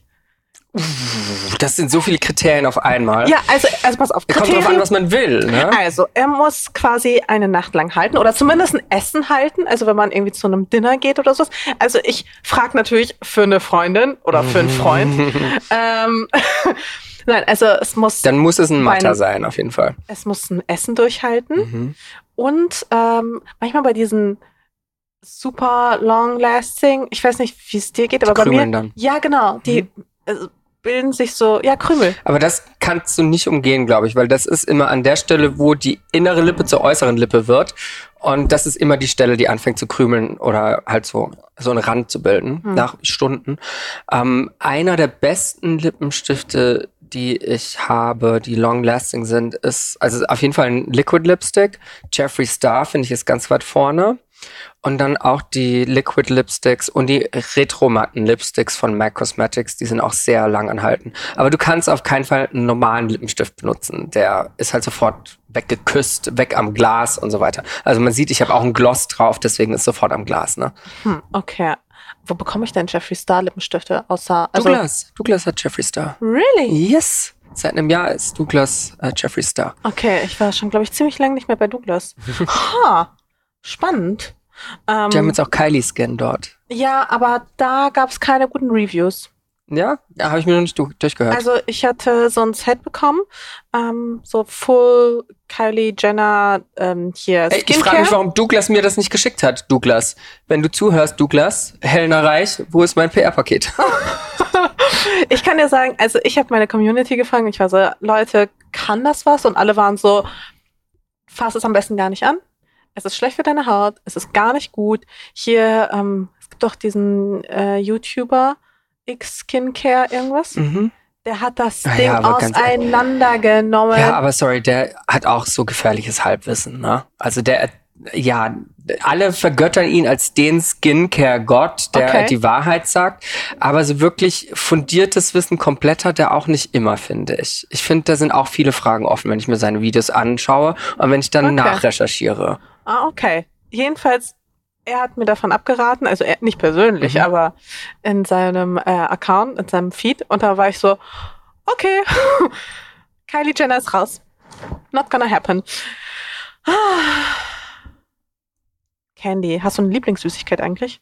Ich mag keine Süßigkeiten. Was? Nee, ich bin eher so der deftige Typ. Really? Ja, voll Ironie, ne? Hä? ja. Okay. Ich liebe zum Beispiel Dampfnudeln. Kennst du das Dampfnudeln? Oh Wo kommst du eigentlich her? Ähm, Düsseldorf, das Eck? äh, ja, also ich bin in Dortmund NRW? aufgewachsen. Ja. Genau. Ja, nee, ich, äh, ich komme aus dem Süden und bei uns Karlsruhe, Dampf, Karlsruhe, genau. Und Dampfnudeln von meiner Oma sind das großartigste, was man haben kann. Aber ich Oh, ernähre mich ja seit einem Jahr vegan. Jetzt kann ich keine Dampfnudeln mehr essen. Auf jeden Fall nicht mehr die von meiner Oma. Ich glaube, ich muss cheaten, wenn ich dort bin. Ähm, ich glaube, das ist okay. Ja, wie kommst du, also wie funktioniert das für dich, für dich mit vegan sein? Also ich Easy. bin 80 Prozent, würde ich sagen. Ähm, aber beim Käse, Ich bin schon seit Honestly. ich zehn Jahre alt bin Vegetarier. Und zwar Ah ja, okay. konsequent. Seit ich zehn bin nie wieder ein Stück Fleisch äh, gegessen. Äh, Fisch auch noch nie. Und habe dann vor ungefähr zehn Jahren mal ein halbes Jahr vegan eingelegt. Da war das aber noch schwierig vor zehn Jahren. Da hast du noch viele Produkte nicht bekommen. Die Restaurants kannten das nicht. Da gab es keine Alternativen. Und heutzutage in Berlin ist es ja einfacher, vegan zu essen, als Fleisch zu bekommen. Also fast. Also du kriegst überall immer eine vegane Alternative inzwischen. Und deswegen Lieb's. ist es für mich gar kein Problem. Ich liebe es total. Ähm, es ist bei mir auch was äh, Ideelles. Also es geht mir schon um die Tiere und um die Mhm. Umwelt und hauptsächlich um den Ekel, den ich habe, tierische Produkte zu essen, weil wenn man sich mal Gedanken drüber macht, finde ich es schon irgendwie eklig. Aber ja, läuft super easy. Voll. Also absolut nachvollziehbar. Ist ganz komisch, ne? Man entwickelt so ein Cheater, so. Mal eine Ja. Pizza, ein Stück Pizza mal cheate ich. Dann, aber wenn ich betrunken bin oder so. Und dann, äh, was vermisst du da am meisten? Käse. Ja, ey. Es gibt keine gute Alternative zu Es ist Käse. halt leider wirklich so, Mann, das nervt mich so sehr. Es gibt wirklich, also essenstechnisch keine Sache, die mich so belastet, dass es keinen Ja. geilen veganen Käse gibt. Kennst du den äh, Impossible Burger? Das ist wie der Beyond Burger, ne? Die, Ja. Das ist halt eins zu eins Fleisch vom Mhm. Geschmack, sagen selbst Fleischesser. Genau. Und die sind dran, jetzt auch ähm, Pork und sowas herzustellen. Also nicht nur Beef, sondern auch Pork und so weiter. Und ich habe den letzt auf Twitter geschrieben, so, Leute, schön und gut, dass ihr jetzt veganes Fleisch Mhm. macht, aber wie sieht's mit den äh, Milchprodukten aus? Und dann haben sie geantwortet, ähm, soon to be coming. Oh, wirklich? Ja, sie arbeiten jetzt an veganen äh, Käseprodukten und sowas, was ich großartig Oh, finde. Das wäre so Mhm. cool, weil ganz ehrlich, also auch so ein Impossible Burger tönt mich halt auch null an, weil ich einfach so diesen ganzen Geschmack von Fleisch, also Mhm. ich, ich, will, nicht, ne? ich will auch gar nicht irgendwie einen Burger essen, der genauso schmeckt wie Fleisch. Weißt du, was Mhm. ich meine? Also das ist richtig, also mega unnötig. Also wahrscheinlich für andere für nicht. dich vielleicht auch für Leute, die sagen, ich kann nicht auf mein Fleisch Genau. verzichten. Für die ist das perfekt, um sie zu absolut, konvertieren. Absolut. Oder Ja. einfach so als Übergang oder sowas. Genau. Voll. Ähm, aber trotzdem, ich vermisse es halt wirklich 0,0. Ich glaube Wann auch. hast du das letzte Mal Fleisch gegessen? Ähm, ich bin also vegetarisch seit ähm, ja November, aber warte mal, welches Jahr? ähm, Also schon so zwei, drei Jahre auf jeden Fall. ja, zwei, zwei Jahre, glaube ich. Okay, weil ich habe das letzte Mal Fleisch gegessen, als ich wie gesagt zehn Jahre alt war. Sprich, ich weiß nicht mehr, wie Fleisch schmeckt. Okay. Ich habe keine Erinnerung an Fleisch und habe dann einen Impossible Burger und einen Beyond Burger mal probiert und habe da reingebissen und habe gedacht, Scheiße, schmeckt das geil. Wenn so Okay. Fleisch schmeckt, dann habe ich 20 Jahre lang hier wirklich in Verlust gelebt. Lustig. Ähm, aber ja, Nee, also ich habe auch damals, ähm, es fiel mir auch erst voll schwer, auf Fleisch zu verzichten. Ich hatte mir das so länger vorgenommen, aber ich war so, okay, ich habe es erst immer so mehr und mehr reduziert. Dass ich gesagt habe, okay, immer weniger und weniger und weniger. Und irgendwann habe ich gesagt, okay, jetzt kommt der Cut. Jetzt ab heute esse ich nie, also quasi nie wieder Fleisch. hatte Und, ich auch. Ja. ähm, ja, irgendwie ist mir das dann auch erstaunlicherweise gelungen, obwohl ich vor, ich will nicht sagen überzeugte Fleischfresserin war, aber ich mochte den Geschmack einfach total gern. Es fiel mir einfach sehr, sehr schwer. Man ist es auch gewohnt. Ne? So, ja. Ja, aber es, ich konnte es einfach nicht mehr mit mir vereinbaren. Es Mhm. war natürlich Thema Tierwohl, aber dann kam auch noch das Thema Klimaschutz hinzu und auch Mhm. eigene Gesundheit. Und dann irgendwann, also für mich war es irgendwann nicht mehr tragbar. Und ich will jetzt auch niemanden missionieren oder sowas. Das ist nicht meine Aufgabe. Aber ähm, wenn ich dann irgendwie lese, dass Menschen irgendwie denken, die hätten irgendwie so ein Grundrecht auf Fleisch, Ja, das das, ist ist ein halt Bullshit. übelster Bullshit. Und das nervt mich tierisch. Mhm. Äh, ja, wortwörtlich. Ja. Also es nervt mich ohne Ende. Aber hast du so ein äh, Restaurant oder sowas, was du empfehlen würdest? Ich liebe hier in der Straße ähm, weiter hoch. Ach, nee, doch. Das Future is up to you. Kennst du das? Mhm. Das ist ein Nein. Asiate in Vietnamese, ein komplett veganer Vietnamese. Huh. Und der ist super lecker. Future is up to you. Ja. Guck ich mir mal an. Ich kann neuerdings das Freya empfehlen. Kennst du das? Freya, wo ist das? Ähm, Richtung Chausseestraße, also auf der Torstraße. Aha. Nee, und die sind vegan und Zero Waste und Uh. regional. Also da Okay, kommt, glaube ich, da kommt alles alles zusammen. zusammen. Ja. Geil. Ich glaube, die sind Löblich. vegan. Sehr löblich. Ich bin ziemlich sicher, dass die auch wirklich, also dass, glaube ich, alle Speisen vegan sind. Mhm. Ähm, und es schmeckt mega gut. Und es ist noch nicht mal so teuer. Aber du Cool. musst auf jeden Fall reservieren, weil es ist sehr, sehr, sehr beliebt. Hey, können wir noch mal kurz switchen? ja, los. Okay. ich habe es ja vorhin schon mal angedeutet. Ähm, und zwar in unserem privaten Gespräch. Ähm, ich hatte vor sehr, sehr kurzer Zeit ähm, ein Interview mit einer Journalistin gehabt zum Thema Gendern. Und quasi in Vorbereitung auf das Interview habe ich mich mit dem Thema Gendern beschäftigt, habe aber auch während des Interviews gemerkt, wie kompliziert dieses Thema einfach ist. Es ist so anstrengend kompliziert und, Und- trotzdem wichtig. Und das ist so wichtig. Ich habe vorher diese Wichtigkeit gar nicht irgendwie so richtig für mich auch verstanden, weil zum Beispiel, wenn wir, wenn ich, weiß ich nicht, wenn ich irgendwo gelesen habe, liebe ähm. Studenten, nee, aber so, so an alle Studenten oder ähm, Lehrer oder, weißt du, ich habe da mich selbst als Frau gar nicht unbedingt ausgeschlossen gefühlt oder bei, in meinem Fall ja Influencer äh, oder Podcaster. Ähm, ich habe das für mich gar nicht so empfunden, dass ich explizit ausgeschlossen werde, aber dann habe ich so ein paar Beispiele gelesen und auch festgestellt, wie wichtig das eigentlich ist und wie Mhm. wichtig es ist, auch korrekt zu gendern. Sprache ist unglaublich wichtig und unglaublich, äh, Sprache ist so mächtig, Mhm. das unterschätzt man. Das unterschätzt man wirklich, das habe auch ich unterschätzt. Und einfach, was du damit, also ich hatte da so ein äh, fantastisches Beispiel. Blöderweise habe ich das jetzt gerade nicht ähm, 100%ig im Kopf. Ich versuche es mal zu rekonstruieren. Ähm, ein äh, Vater und sein Sohn hatten einen Autounfall. Der Vater verstirbt an der Unfallstelle. Der Sohn kommt ins Krankenhaus und ähm, ja, im Krankenhaus sagt der Chirurg, ich ich kann den Jungen nicht operieren, ähm, der Junge ist mein Sohn. Wie geht das?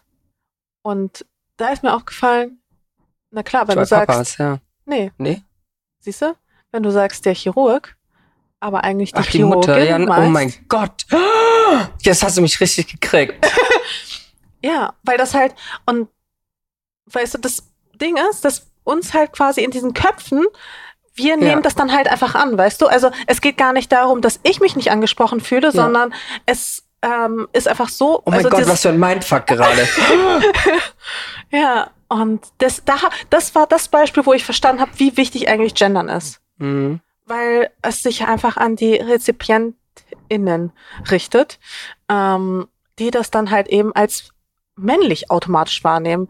Wenn man dann sagt, okay, bei einer Stellenausschreibung, wir suchen Lehrer, dann denkt man, Lehrkräfte, kann man auch sagen. Ist doch genauso einfach. ja. genau, aber man denkt halt automatisch an männliche Lehrer, an Mhm. männliche Lehrkräfte. Mhm. Und das ist halt ein Riesenproblem, glaube ich, in unserer Gesellschaft. Und hinzu kommt noch, dass man die, Also- Non-binary Community Genau. auslässt. Ne? die Non-Binary Community. Und dann wird's halt richtig kompliziert. Und ich hatte dann halt in dem Gespräch, was ich mit der Journalistin hatte, für mich zumindest festgestellt, ähm, dass ich glaube, dass, ich sag mal, Richtlinien ähm, des korrekten Genderns in meinen Augen von der Community selbst kommen müssen. Also, dass die Community quasi vorgeben muss, Kommen sie ja, glaube ich, auch.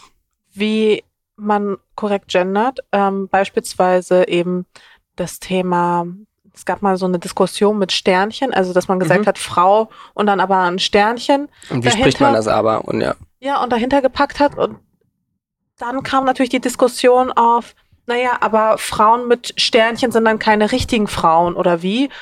Also, verstehst du, was ich meine? Also, es ist halt so fucking kompliziert. Also, natürlich sind dann, also, wer fühlt sich dann bei Frau oder bei Mann angesprochen? Brauchen wir so ein Sternchen überhaupt? Ist das Sternchen nicht überflüssig? Triggert es nicht vielleicht auch eine ähm, jüdische Community, die sich da irgendwie dadurch diskriminiert fühlt, was ja auch dann ein gewisser Vorwurf war, weswegen das Sternchen dann abgeschafft wurde. Mhm. Und überhaupt, wie bauen wir das in unseren sprachlichen, in Also, unsere normale Sprache ein? Also, was sind deine Gedanken dazu? ja, meine Gedanken. Ich finde das auch ein sehr, sehr, sehr ähm, umfangreiches und schwieriges Thema. Auf der anderen Seite eigentlich schon wieder doch gar nicht so schwierig. Die äh, große Schwierigkeit liegt meiner Meinung nach darin, sich das anzugewöhnen. Ich finde es vollkommen okay, wenn man diese Sprache umändert in eine äh, gender allumfassende Sprache. Sprache ist natürlich auch ein Kulturgut, aber Kultur ändert sich auch. Voll. Und ich bin der Meinung, dass eine Gesellschaft genauso wie die Kette nur so stark ist wie ihr schwächstes Glied. Und wenn das bei uns Menschen sind, die eben nicht der Heteronorm entsprechen, äh, die dann sprachlich rhetorisch ausgelassen werden, dann breche ich mir keinen Zacken aus der Krone, die mit reinzuholen in meinen Sprachgebrauch und dann entsprechend genderneutral zu sprechen. Was ich selbst aber auch nicht tue, weil ich es mir nicht angewohnt habe und weil ich diesen Diskurs noch nicht so in Gänze irgendwie mit mir selbst ausgemacht habe und da selbst noch nicht drin stecke. Aber generell kann ich sagen, ich finde das eine gute Sache, wenn man das macht. Ich finde, es tut keinem weh, das zu machen.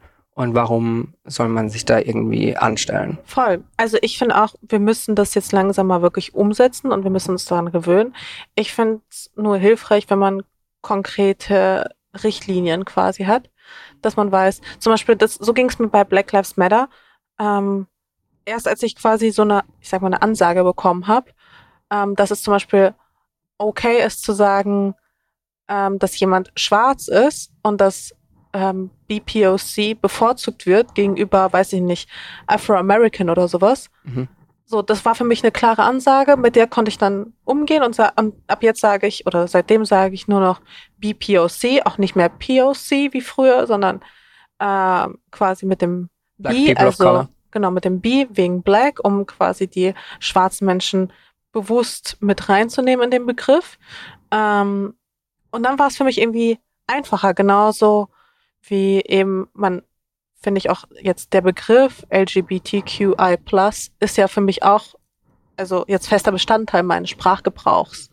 So, was würdest du sagen, wie, wie, wie kommen wir bei der Diskussion weiter, dass wir sagen, okay, beim Thema Gendern und ich jetzt nicht nur Mann und Frau, sondern halt auch non-binary, wie kommen wir da weiter? Wie können wir das besser einbinden? Was, was braucht es da? Ähm, wie, wie kann das funktionieren und wie machst du das auch in deiner Community? Ähm, ich setze das tatsächlich überhaupt nicht um, weil ich da nicht dran denke. Und das ist, glaube ich, das große Problem, das wir da haben in diesem, okay. wie kann man das ändern? Ich denke oft nicht dran, ja, da, weil das ist einfach Sprache und so sind wir groß geworden. Und ich glaube, die nachrückenden Generationen, wenn man das denen beibringt, dann haben die es schon sehr viel einfacher als wir, weil der Mensch ist halt so ein Gewohnheitstier. Voll. Und ich glaube, wir können uns das auch antrainieren, wenn das präsent genug ist. Genau. Leider ist der ähm, Teil der, so, äh, der Gesellschaft so klein, den das betrifft, dass das wahrscheinlich nie präsent genug sein wird. Wenn es nicht ein jemand großen, berühmten gibt, der das komplett durchzieht und der einen riesengroßen Diskurs auffährt deswegen und der den Leuten zeigt, wie wichtig das ist. Hm, glaubst du wirklich, dass sich das nicht? Also ich habe schon das Gefühl, dass sich das mit der Zeit wirklich jetzt auch langsam durchsetzen könnte. Man muss halt nur die ganze Zeit Menschen darauf aufmerksam machen und sie auch entsprechend korrigieren. Ja, weil ich glaube, dass es ein sehr kleiner Teil der Gesellschaft ist, bei der das so ankommt. Und das ist wahrscheinlich der ähm, etablierte, eher akademische Teil der Gesellschaft, der vielleicht auch so einen Diskurs eher eingeht und der den mhm. überhaupt mitbekommt. Ich habe zum Beispiel in der Uni auch drei Jahre Gender mit in meinen äh, Studies gehabt. Ich habe äh, Literatur und Kultur studiert und da war noch echt. Ich dachte Anglizismus. Genau, Amerikanistik und, und Skandinavistik. Ah, ja. Das ist Literatur und Kultur im Prinzip ja. äh, angewandt auf den amerikanischen und auf den skandinavischen Raum jeweils. Ah, okay. Und da war auch ein großer Teil davon Gender Studies, was ich gehasst habe. Ich habe es gehasst, Gender Studies, weil ich denke, die Gender Studies Leute, die sind mir so auf den Sack gegangen, weil ich aber selbst äh, noch nicht educated enough war, um zu sehen, okay, so kann man das leben, so kann man das sprechen und so weiter. Und inzwischen bin ich da auch schon woanders angekommen. Ja. Also du findest auch Gendern ist wichtig, aber ich finde es gut, wenn man das macht, auf jeden Fall. Okay. Wenn man richtig gendert und ähm, aber ja. Äh, wird in der Es ist Community auf meiner Prioritätenliste okay. nicht das höchste, deswegen, okay. und das ist, glaube ich, bei vielen so. Deswegen, und ich bin halt auch nicht zu sehr betroffen und deswegen ist es natürlicherweise, glaube ich, nicht für mich so schlimm. Hm, okay. Ja, Wenn ich, ich aber pro positiv und richtig gendern bin, absolut, ne? Ja, irgendwie, ich tue mich, also ich bin voll in diesem Gender-Thema drin und ich tue mich halt echt so schwer gerade damit, weil ich noch nicht so richtig rausgefunden habe, wie ich es einfach korrekt mache. Und ich hatte irgendwie jetzt gehofft, dass nee. du mir da eine Anleitung mm -mm. geben kannst. So, sag das, das sagst du bitte nicht. Das ist ja schon mal gut angefangen, die, die Leute nach dem Pronomen zu fragen. Das ist schon mal toll. Genau, das, also das finde ich ist auch total einfach umzusetzen. Ja. So. Aber wenn man dann darüber spricht, okay, ich bin, ich fühle mich aber weder äh, dem männlichen noch dem weiblichen zugehörig. Mhm. Ähm, dann kann dir das Person ja auch erklären. Ich glaube, da muss jemanden finden, dem es so geht. Dann bin ich einfach lost. Ja, und, das ist, und ich finde, es ist vollkommen okay, lost zu sein in so einem Thema, das, mit dem man noch nie Berührungspunkte hatte. Du bist ja dem Thema gegenüber offen und möchtest dazulernen, deswegen ist es vollkommen okay, dort lost zu sein.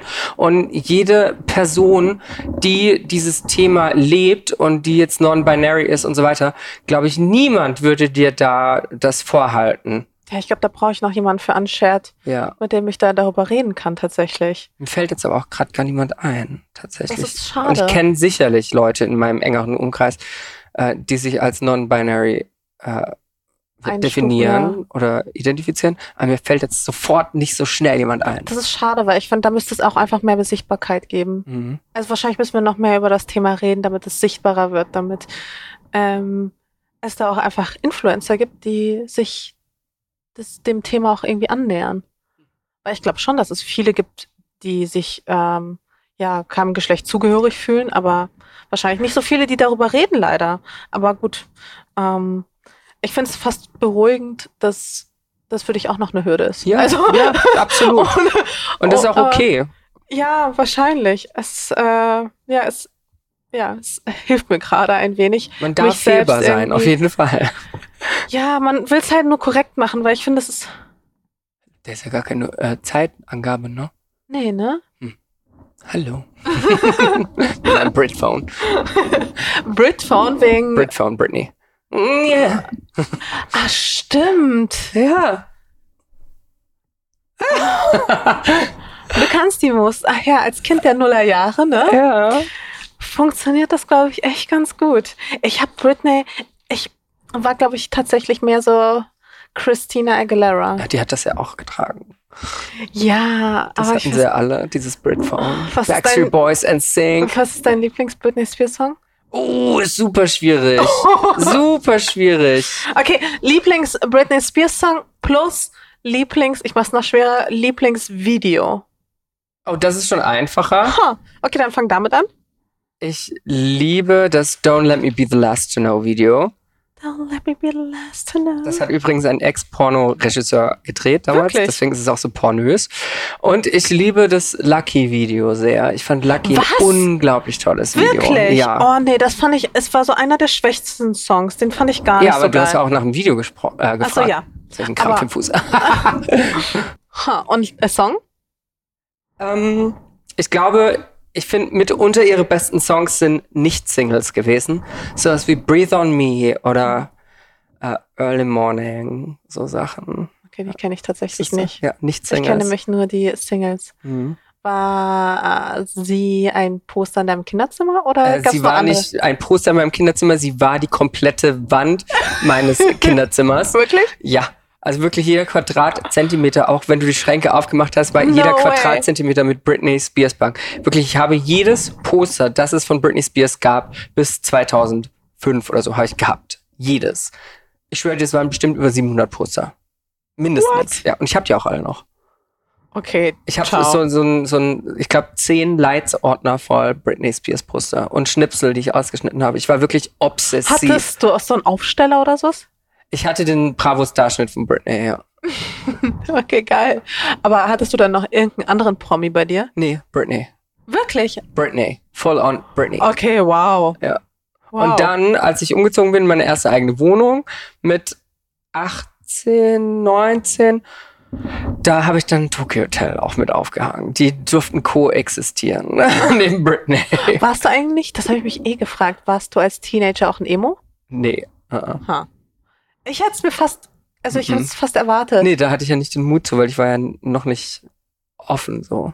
Ah, krass, warst du so richtig Ich war, konservativ? ja, total. Ja, ich war super konservativ. Ich dachte auch, ich muss heiraten und Kinder kriegen und ein Haus und Hund haben und sowas. Reinhaus. Ja, das war absolut mein Bild, dem ich gerecht äh, werden wollte. Aber wurde dir das quasi von zu Hause aus so Ja, von der Gesellschaft, ja. Karlsruhe ist halt so. Ha. Ja, gut, dass du da ausgebrochen bist. Glaubst du, Total. wärst mit Frau, Kind, Hund. Boah, ich wäre nicht glücklich gewesen. Niemals wäre ich glücklich gewesen. ja, ich irgendwie. Also, ich, Und jetzt ich schau mich jetzt an. Ich bin das krasseste Gegenteil von dem, was ich früher war. Und ich fühle mich so wohl dabei. Ich find's super. Äh, Ich find's wirklich richtig, richtig cool. Danke. Ich finde, es braucht auch Menschen einfach wie dich. Ähm, Ich habe noch eine weitere Frage, einfach so eine Hack-Frage wieder. Nachdem du mir ja schon deinen Lieblingslippenstift verraten hast, Ja. ähm, habe ich mir gemerkt, werde ich auch nachkaufen. Aber was mich auch mal interessieren würde, du trägst dir im Winter auch so Outfits, war? Also so, die so ein bisschen knapper sind. Nur fürs Event. Sonst, ich bin ja ab, ab 15 Grad trage ich lange Unterhosen. Ich bin die absolute Frostbeule. Ja, Ehrlich? Ja. Weil ich habe mich das nämlich gefragt, wie du das im Winter dann machst, auch auf Events. Ich meine, auch da ist einem doch kalt. ja, das ist Wie- halt kalt. Ist einfach kalt. Ja. Nicht irgendwie, Nee. keine Ahnung, fünf Strumpfhosen oder Nee, sowas. uh -uh. Mm -mm.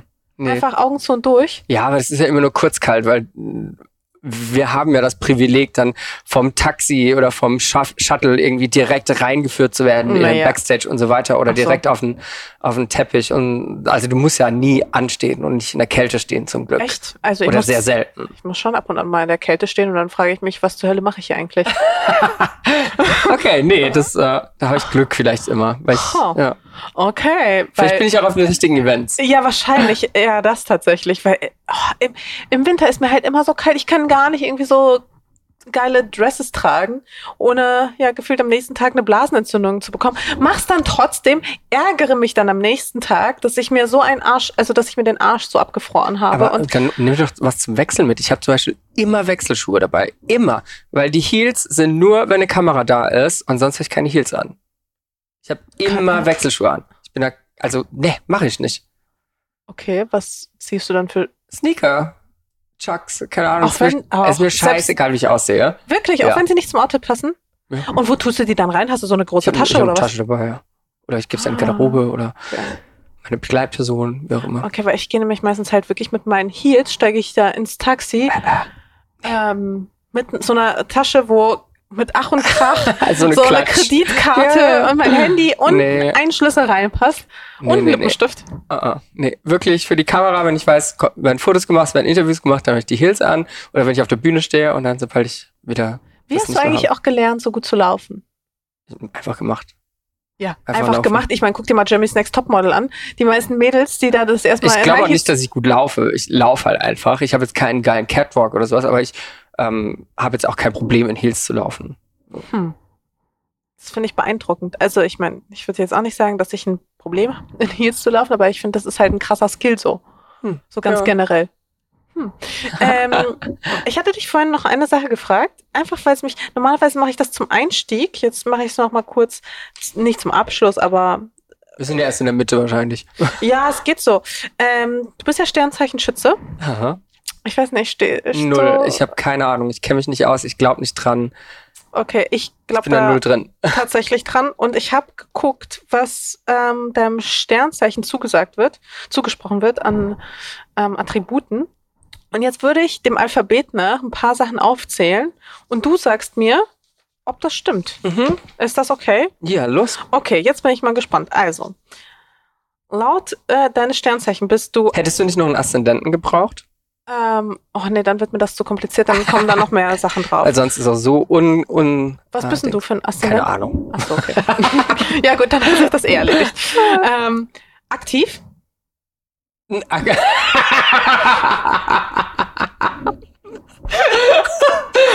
bist, bist du dir dessen bewusst, was du da gerade fragst?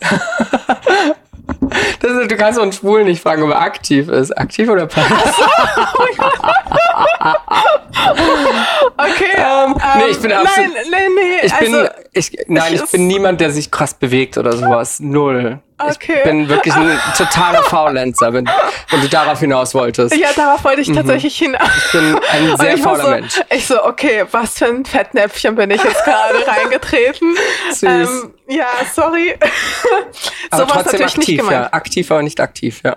Ähm, das, äh, whatever. Ich meine natürlich das, äh, der Beweglichkeitsfaktor. Ähm, aufrichtig? Sehr. Belehrend? Manchmal. Tendenziell ja oder nein? Schon ein bisschen? Äh, tendenziell ja, wenn das Thema mir wichtig genug ist. Ja. Ähm, direkt, Mhm. würde ich mich auch so sagen. Sehr direkt. Energisch. Äh, nein. Echt? Ich finde, du energisch, wenn ich energisch sein muss. Ich bin, ja, ich bin eigentlich, und das glaubt man mir nicht, ein sehr introvertierter Mensch, der sehr gern seine Ruhe hat und alleine zu Hause hockt. Und es ist auch voll okay, in einem Corona-Shutdown sechs Wochen das Haus nicht zu verlassen und niemanden zu sehen. Da fehlt mir nichts. really? Ja. Absolut. Es ist aber auch trotzdem genauso schön, die Leute dann zu sehen. Aber bei uns im Freundeskreis bin ich am Tisch eigentlich der ruhigste. Was vielleicht auch viel damit zu tun hat, dass ich im Beruf einfach sehr Ja, präsent sein muss. ja. Aber ich höre sehr gerne zu oder auch nicht und bin einfach nur da und genieße die Gesellschaft und spreche eigentlich nicht sehr viel. Okay, wow. Ähm, weil danach wäre nämlich extrovertiert. Null. nur, nur wenn ich muss, das ist was, was ich mir antrainiert habe, diese Extrovertiertheit. Okay, verstehe. Aber so geht's mir übrigens auch. Also, und mittlerweile bin ich so extrovertiert, dass ich mich selbst, mein kleines, wahres, introvertiertes Ich ist einfach irgendwann war weg. Ähm, fair. Der fairste Mensch aller Zeiten. Gerechtigkeit ist das Wichtigste für mich. Feurig. Hm, Es kommt aufs Thema drauf an. Freiheitsliebend. Sehr freiheitsliebend. Sehr, sehr, sehr. Sehr, sehr, sehr klingt schon wieder nach Problemfall. Also wenn man so, Ich brauche meine Freiheit, ja. Ich muss tun und lassen können, was ich will und nicht, was andere wollen. okay. Ähm, freizügig. Ja. Obviously. so, dass du da auch noch irgendwie so kurz überlegt hast. Fröhlich. Ja, sehr fröhlich. Ja. Großzügig. Ja. Idealistisch. Ja. Ja. Manches, denke ich mir, kann ich auch für dich beantworten. Inspirierend.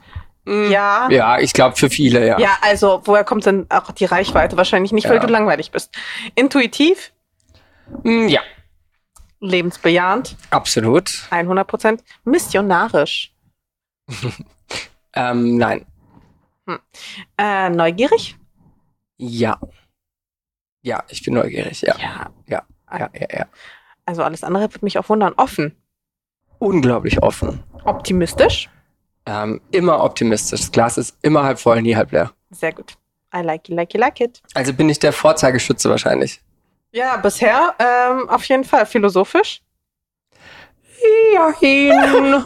Jein. Ich bin, ich bin ein bisschen zu ADS-Patient, um philosophieren zu können. Okay. Äh, reizbar. Nein. Okay, wir sind jetzt schon bei S. äh, schlagfertig. Mhm. Ja, ne? Also, Wird mir nachgesagt. Sehe ich nicht so. Ich denke immer, da hätte ich quicker sein können, aber viele sagen das, ja.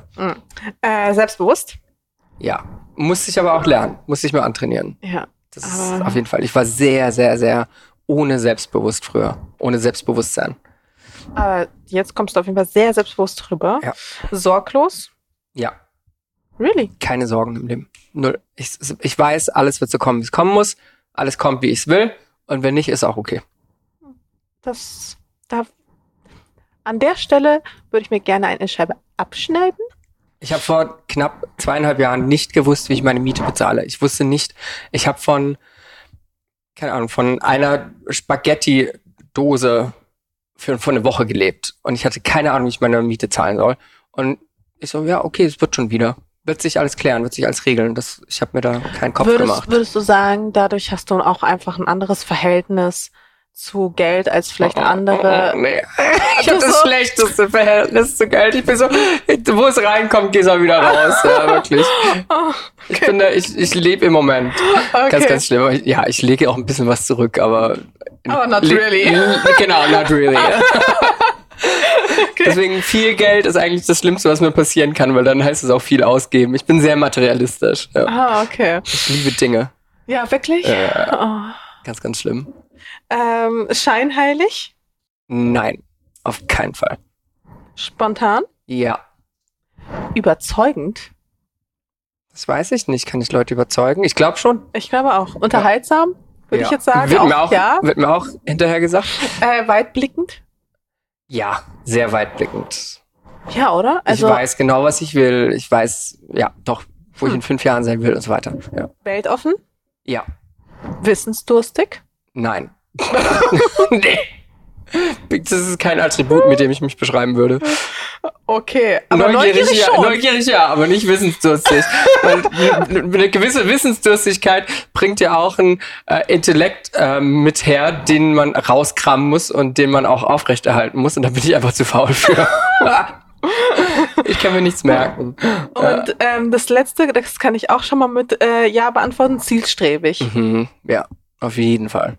Aber was, wo siehst du dich denn in der Zukunft? Also was sind so Ziele, was willst du erreichen? Was, Also, Und du sagst ja, du erzählst es ja auch. in zwei Jahren habe ich meine eigene Beauty-Marke, meine eigene Mhm. Brand, die losgelöst von mir als Charakter funktioniert. Ich möchte keine Influencer-Brand sein. Ich möchte eine wa- richtig ernstzunehmende Beauty-Brand sein, die auch bei Douglas verkauft wird. Ähm, Ist Douglas so das große Ziel? Mhm. Okay. Douglas ist das große Ziel. Also Tina, wenn du zuhörst, ähm, ruf dich mal an demnächst. Mm, ich möchte in spätestens zehn Jahren wieder in San Francisco meinen Hauptsitz haben. Ja, das sind so die zwei größten Ziele. Und alles, was auf, auf dem Weg kommt, sind Sachen, die cool sind. Warum, also, ähm, warum zurück nach Amerika? weil ich die amerikanische Kultur sehr liebe. Viele sagen, die Amerikaner seien sehr oberflächlich und sehr, ja, über, über, wie sagt man, nicht oberflächlich, sondern ja, oberflächlich kann man schon sagen. Und dass es ähm, nicht so überzeugend drüber kommt, wenn sie sagen, hey, how are you? Dass es die gar nicht interessiert. Und Mhm. ich denke mir so, ja und, aber es ist halt trotzdem was Positives. Das sind sehr viel positivere Menschen als Deutsche. Ich finde, die Deutschen sind sehr glashalb leer, sehr Mhm. Absolut. Super kritisch. super kritisch und die gönnen einem nichts. Und in Mhm. Amerika ist genau das Gegenteil. Da kann wirklich vom Wäscherteller, äh, Tellerwäscher zum Millionär ist ja wirklich, was man so sagt, was in Amerika ein Mantra ist. Und das leben die auch und das glaubt man denen auch. Und die sind sehr viel positiver. Okay, aber meinst du nicht, also dass es jetzt doch durchaus schwieriger geworden ist in den letzten Jahren durch Trump und durch irgendwie, ja, die Schere, in der sich die Gesellschaft befindet, die, sie, die immer weiter auseinander driftet? Ja, glaube ich schon. Aber das hilft ja nichts, dass ich da wegbleibe. Also Das, ist, das ändert ja nichts daran, ob ich jetzt dort bin oder nicht.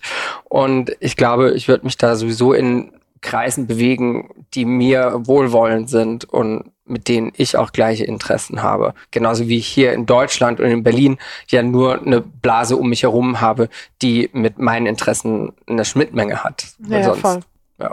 Daher ist es eigentlich egal wo. Okay, also Beauty Brand und dann ab nach San Francisco. Und was willst du dann in San Francisco machen? Äh, US-Büro aufbauen für die Beauty Brand? Oder? Zum Beispiel. zum Beispiel. Das wäre was, ja.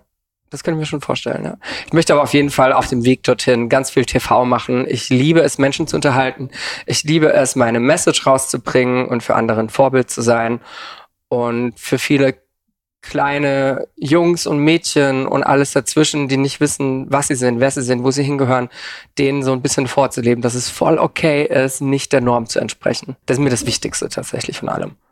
Das, ähm, ja, ich finde, das kommt auch wirklich raus aus jedem deiner Sätze oder es ist so, es würde so aus allen deinen Poren so Mhm. sprießen, dass dir das halt total wichtig ist. Weil ich das nicht hatte, ja. Ähm, wenn wir von Norm sprechen, also es, klar, also es gibt Menschen, die sind vielleicht, die entsprechen ähm, einer größeren Schnittmenge als, als andere, Mhm. die, die, die fallen vielleicht mehr in einen Durchschnitt als andere. Ähm, ich weiß nicht, wäre dann nicht eine Gesellschaft einfach sinnvoll, wo es kein, ich weiß nicht, ich finde diesen Begriff normal irgendwie kacke, weil der genau, deswegen nutze ich den ja eigentlich auch nie. okay, ja, was, was sagst du stattdessen? Hm, Ich glaube, wenn wir von normal sprechen, dann meinen wir oftmals die Heteronormativität, Hm. wo natürlich auch Norm drin steckt. Und natürlich, die Norm ist eben der Großteil. Das Mhm. ist die Norm. Und wenn man das ganz faktisch betrachtet, daher ist der Satz oder dieser Begriff ja eigentlich auch sehr neutral zu betrachten. Trotzdem in dem Moment, wo du sagst, ja, normale Menschen, du musst das immer im Kontext sehen, Mhm. dieses Wort, die Rhetorik dahinter. Wenn du sagst normale Menschen, dann machst du automatisch damit andere Menschen, die nicht dieser Norm entsprechen, weil Genau. du sprichst, abnormal. Und Genau. deswegen finde ich das Wort manchmal schwierig, aber es kommt auf den Kontext drauf an. Ja, es wäre auch schön, wenn wir auch das Wo- Wort loswerden würden. Also nicht das Wort normal, sondern in Bezug auf, auf Menschen, auf Körper, auf Sexualität, auf Hautfarbe. Das, äh, da habe ich irgendwie mit der Mm, Zeit ich finde, ja, jein, mm, ich finde es voll Ja, okay. ja. Ich finde es voll okay, diese Begrifflichkeiten zu haben, ähm, schwul, lesbisch, trans, bla bla bla, ähm, solange die nicht negativ konnotiert sind. Es ist total okay, finde ich, in gewissen Schubladen zu arbeiten, weil der Mensch, glaube ich, auch ein paar Schubladen braucht, um sich zu identifizieren, um ein Charakter zu sein. Denn ohne heiß weißt du auch Voll. nicht, was kalt ist. Absolut, aber ich finde, normal ist einfach auch Aber- keine Schublade. Genau, normal darf keine Schublade sein. Es müssen nur einfach alle Begriffe auf gleicher Wertigkeit koexistieren dürfen. Das ist Voll. das Wichtige. Da bin ich 100% bei dir. Ähm, vorletzte Frage. Hast du ein Guilty Pleasure? ähm, Guilty Pleasure suggeriert ja auch, dass es einen gewissen Peinlichkeitsfaktor für mich hat. Mhm. Daher wenig. Zum Beispiel, ich weiß nicht, stehst du auf irgendein abgefahrenes Essen oder gibt es irgendwie so ein Videoformat, was du gerne guckst? Irgendwie, wenn du so überlegst in deiner YouTube, Oh, oh, oh, oh. ähm, hier äh, in deinem YouTube-Verlauf oder Ich liebe Instagram-Verlauf. Fail Compilations. Und Fail Compilations sind ja eigentlich was, was man sich so ähm, äh, mit gutem Gewissen eigentlich nicht anschauen sollte, denn Aber Leute fallen auf die Fresse und und fallen vom Fahrrad runter und so weiter und tun sich weh und das ist eigentlich ganz scheiße, aber das ist oftmals so lustig zusammengeschnitten, Aber hast du da irgendwie so ein Fable oder einfach alle Menschen oder hast du, findest du es besonders nee, einfach lustig, wenn Kinder. Nee, oder einfach Fail Girls Compilation. get hurt oder sowas? Nee, nee, nee, also ich finde es nicht lustig, wenn sich Leute weh machen. Es gibt nur einfach so viele Fails, die so lustig sind, weil sie so absurd sind, dass man einfach drüber lachen muss. Ja, Lustig. ja deswegen, Fails. das ist ein Guilty Pleasure, weil, Ah, ich finde so, also so guilty ist das definitiv nicht. ja, wenn man versucht, PC zu leben schon. So, eigentlich, Eigentlich. sticht. wenn Fünfjährige sich einen Finger abhacken. So. Nein, eben nicht. okay, nee, das ist gar nicht. Und irgendeine, ja, vor allem mit dem Ich liebe die Kardashians. Ich gucke so gerne die Kardashians. Alle Staffeln? Ich meine, davon gibt es eine tausend Ich Staffeln. bin gerade dabei, ja. Aber ich habe keine Zeit einfach. Ich habe keine Zeit. Äh, meine Guilty Pleasure ist, glaube ich, wirklich einfach im Bett zu liegen und nur Tag zu träumen und nichts zu tun, wenn ich eigentlich einen Haufen zu tun habe. Oh, ja. Prokrastinieren ist meine Guilty Pleasure, auf jeden Fall. Ah, da fühle ich mich so schlecht, aber ich muss einfach. Aber die Kardashians, also falls du keine Zeit hast, sie zu schauen, ich habe das jetzt, wenn ich mich nicht irre, ähm, die haben jetzt einen Vertrag unterschrieben bei Spotify für einen Podcast. Ja, aber ich brauche das Visuelle, weil ich finde die alle so mega hot. Und es hilft mir auch zu visualisieren, wie die leben, weil ich da auch mal so leben möchte. Aber dann musst du ja nach LA gehen, nicht nach San Francisco. Obwohl, ja, auch da gibt's ja San Berge Francisco hat auch nette, sehr, sehr geile Häuser. Ja, okay. Und sehr, sehr teuer. Und die. Bay Area vor allem, so um San Francisco rum, ist Mhm. schon sehr, sehr geil. Ja, da hast du dir ja auch die günstigste Ecke in Amerika Das ausgesucht. ist die teuerste Stadt Amerikas, ja, Mhm. auf jeden Fall. ja, weil da die ganzen hier äh, Tech-Milliardäre leben, ne? genau. Ja. Ja, schön. Schö schöne Träume. Also, ich Was ist deine gespannt. Guilty Pleasure? Ähm, das hat mich tatsächlich noch nie jemand gefragt. Also, ähm, eins meiner, ich glaube, ich, hab- ich gehöre zu den Menschen, die so viele Guilty Pleasures haben eigentlich, aber irgendwie auch nicht. Also, wenn ich jetzt so drüber nachdenke, ähm, ich glaube, ich habe ein bisschen so ein Putzfimmel. Mm, Also- OCD, ja. Ähm, irgendwie, ich weiß auch nicht. Zumindest ist es das, was an. Also für mich ist es voll normal. Ähm, ich habe auch nie gedacht, dass ich da irgendwie speziell bin. Mhm. Aber das ist das, was mir andere immer nachsagen. Mhm. Also wenn du erst merkst, dass irgendwas mit dir vielleicht anders ist, weil andere sagen, sag mal, muss, muss das sein mit dem vielen Putzen? Also Aha. was, was macht, warum macht es dich glücklich, jeden Tag irgendwie den äh, Boden zu wischen oder oh, so, das ist tiefenpsychologisch hochinteressant. du? So. Ich glaube, da können wir eine komplett neue Folge draus machen. Ja, also das mit dem Putzen ist, ist definitiv Guilty Pleasure.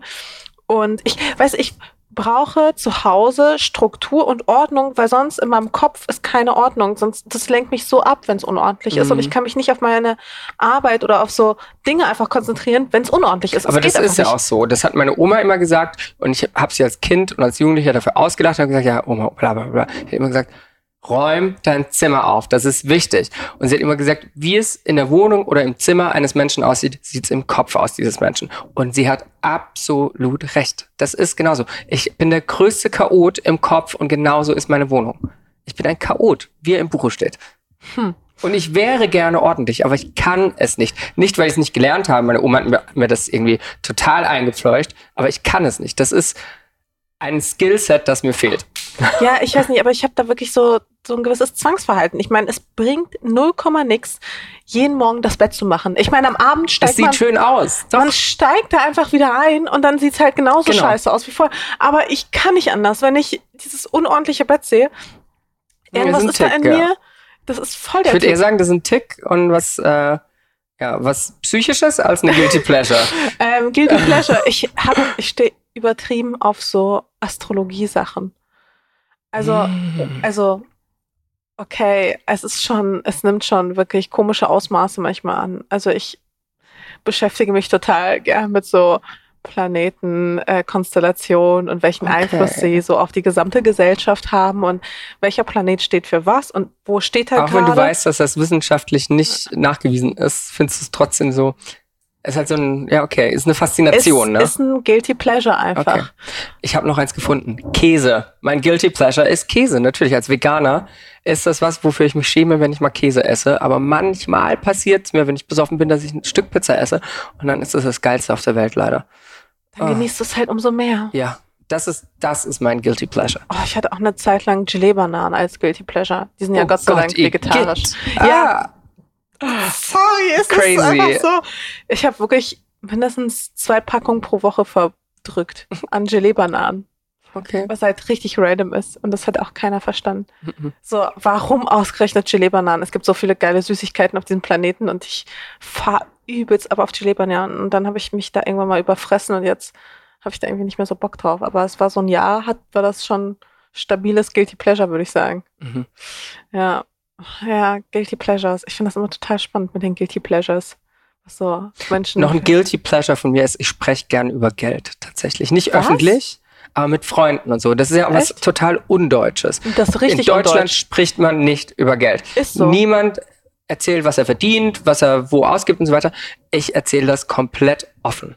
Ich bin da sehr, sehr ein offenes Aber nicht Buch. öffentlich. Nicht privat. öffentlich in die Kamera, nein, weil das ha. natürlich gibt gewisse Menschen, die brauchen das nicht wissen Voll. und so. Aber mit ähm, Freunden, anderen äh, Leuten, die in der Branche sind, die ähnliche Sa Sachen machen wie ich, da sage ich, für das und das kannst du das und das nehmen, weil das habe ich auch schon bekommen. Da bin ich oh. komplett offen. Da. Äh, das ist so ein Guilty Pleasure. Und ich liebe das auch dann zu hören, was die anderen bekommen haben und so. Und, ja, aber das, da, findet, da findet man wenige Gesprächspartner. das glaube ich sofort. Uh, ja. Das ist aber auch so ein richtiges Gossip-Thema. Ich muss zugeben, ich rede total ungern über Geld. Genau. Und das ist sowas, und ich denke mir so, warum? Ist doch voll okay, weil ähm, es ändert ja nichts, ob ob ich weiß, was du verdienst oder was, was ist, klar, ich glaube, viele Leute machen das nicht, weil sie Angst vor Neidern haben oder weil sie selbst neidisch sind. Aber weißt du, das Ding ist ja, also ich würde sagen, ich verdiene sehr, sehr gut. Ja. Ähm, und wenn ich das dann quasi kommuniziere, auch innerhalb des Als Freundeskreises, Nee, gar nicht unbedingt so, aber später heißt es dann, naja, wenn ich das und das dafür bekommen würde, würde ich auch la la la, weißt du? Das ja, aber man, du, du, kannst ja sehr gut das argumentieren, warum du das und das da und dafür bekommst. Klar, ja. ähm, aber natürlich, sind wir mal ehrlich, äh, im Vergleich zu der Arbeit, die vielleicht ähm, eine Pflegerin macht oder ähm, ja, Menschen einfach in systemrelevanten Berufen, mhm. ist das halt ein Einkommen, das man rein moralisch vielleicht nicht immer unbedingt so vertreten kann, wenn man das einfach im Vergleich sieht. Weißt, ja, ja, ja, ja, aber das. Und das ist ja dann der Ver genau, also ja. klar, ich bin in dieser Luxusposition und natürlich möchte ich, ähm, weil andere weniger verdienen, möchte ich nicht auf mein auf, auf meinen Verdienst verzichten. Ja. Ich finde nur natürlich ähm, an sich sollte der Verdienst einfach keine in Rolle System, spielen. Nee, in systemrelevanten Berufen einfach angepasst werden. Ja. Also, damit ich mich weniger schlecht fühle, sollten, finde ich, andere einfach besser verdienen. Aber nur deswegen. Das ist auch, das ist auch über, Nein, nicht. das ist überhaupt nicht egozentrisch gedacht. Also ich hoffe, dass ihr mehr für Geld verdient, weil ich fühle mich jetzt wegen euch schlecht. Eure Armut Nein, macht so. mich krank. das hast du aber ganz böse in den Mund gelegt. Nein, Also ich find's einfach, ich, es ist halt einfach fair, weißt du? Ja, nee, ich weiß absolut, was du meinst. Ich finde es auch total okay, wenn ein Chirurg seine 300.000, 400.000 im Jahr verdienen er hat kann. Auch eine krasse weil er die Verantwortung. krasse Verantwortung hat, er 15 Voll. Jahre nur draufgezahlt hat, Absolut. die Nächte sich, ich finde das total okay. Ich find's auch okay. Ich find's vielleicht nicht unbedingt okay, dass ähm, man in einer großen Firma als CEO mehrere Millionen im Jahr verdient und die Arbeiter, die die Arbeit ausführen, Hungerlohn bekommen. Das finde ich nicht okay. die Relation ist nicht okay, genau. Genau. Und ich finde, Mhm. da muss man einfach die Gehälter vielleicht teilweise ein bisschen anpassen. Auf der anderen Seite hat dieser Manager oder der CEO, der ganz oben sitzt, im Zweifelsfall in Harvard studiert, dafür 200.000 Euro Schulden gemacht und auch nicht gewusst, okay, hole ich die jemals wieder rein. Na, wenn du in dann- Harvard studierst, dann kannst du ja, meistens gut, dann gehst schon du schon davon, davon aus, ja, aber dann kannst du da schon musst du auch ausgehen. erstmal hinkommen und dafür musst du was tun und dafür hast du vielleicht andere Sachen gemacht, die Ja, aber es rechtfertigt, glaube ich, die Summen dann am Ende des Tages trotzdem nicht, insbesondere in Relation bei so großen Unternehmen, Mhm. wo es dann wirklich auch Menschen gibt, die wirklich gerade mal so Mindestlohn bekommen. Ja. Das Finde ich halt schwierig. Dann argumentiert man ja häufig einfach damit, dass man sagt, na ja, aber der Manager trägt ja auch dann die Verantwortung ähm, bei so einer Firma, die wenn die dann irgendwie scheitert, dann ist er halt schuld. Ja, okay, aber dann sagt er sich halt trotzdem weiterhin die Million ein und dann muss halt der Staat irgendwie drauf zahlen. Mhm. Also dann muss halt irgendeine systemrelevante Firma vom Staat dann gerettet werden, werden sei es eine krasse Bank oder äh, Lufthansa oder äh, äh, oder irgendein Automobilkonzern. Mhm. Also es ja Nee, da Ähm, gebe ich dir recht, ja. ja, also Geld finde ich irgendwie schwierig, aber auch wirklich, weil mir so oft eigentlich daraus ein Strick gedreht wird. Eigentlich richtig fies von meinen Freunden, ne? dass sie das dann gegen mich wieder verwenden. Das habe ich zum Glück nicht. Ich glaube, meine Freunde, also, also wenige, die jetzt, ähm, mit denen ich spreche, die nicht in der Branche drin sind, die sind da stolz drauf. Die finden es toll, dass ich das geschafft habe und die gönnen mir das. Und die Leute, die in der gleichen Branche sind wie ich, mit, ähm, mit denen unterhalten, finde ich sogar wichtig, mich mit denen drüber zu unterhalten. Ähm, einfach damit keiner die Preise kaputt macht Voll. und dass man sich nicht außen nehmen lässt und so weiter. Voll. Aber Ja. ich muss sogar zugeben, ich hatte sogar Schwierigkeiten, meinen Eltern äh, zu erzählen, wie viel ich verdiene. Mhm. Also wie krass, was für ein Tabu das eigentlich ist, dass man das nicht mal mit der Familie teilen will. Es ist ein Tabu, dass Mascha erzählt, wie fucking reich sie eigentlich ist. Hier Nee. in, in ihrem Sieben-Stock-Apartment. Nein, bin ich ja noch nicht mal. Aber weißt du, einfach so, ich habe das nie so Ja, richtig ich drüber finde das auch irgendwie was total Seltsames. Das ist auch eine deutsche Uneigenart, finde ich.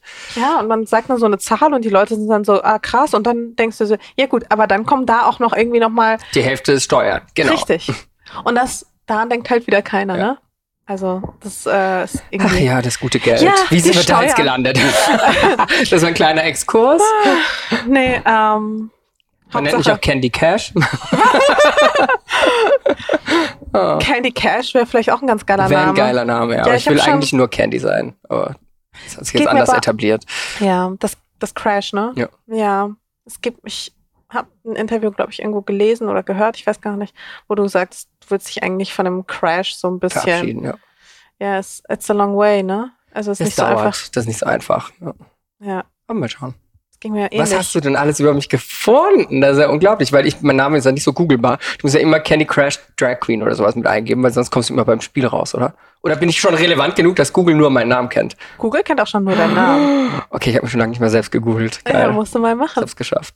Geil. Naja, du hast, du hast ja auch wirklich mehr Spuren im Internet hinterlassen, als ich anfangs dachte. okay. Also, ich war dann so, okay. Ich Warum bin ich dieser Person noch nicht so? Nee, ich war so, hm, vielleicht brauche ich doch ein bisschen mehr Vorbereitungszeit, als ich ursprünglich eingeplant habe. Da ist ja unfucking fassbar viel. Du machst Okay. ja, du hast ja viel gemacht. Ja.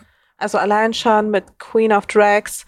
Ah, ja, genau. Das war ja, Moment, da komme ich vielleicht nachher nochmal zu. Ähm, ja, allein das war ja schon ein großer Faktor. Wer war deine Drag Mom, beziehungsweise hattest du eine? Kannst, kannst du mir mal kurz das Thema einer Drag Mom erklären? Also. Ist es so wie beim Voging the Mother? Mhm, genau. Ja. Okay.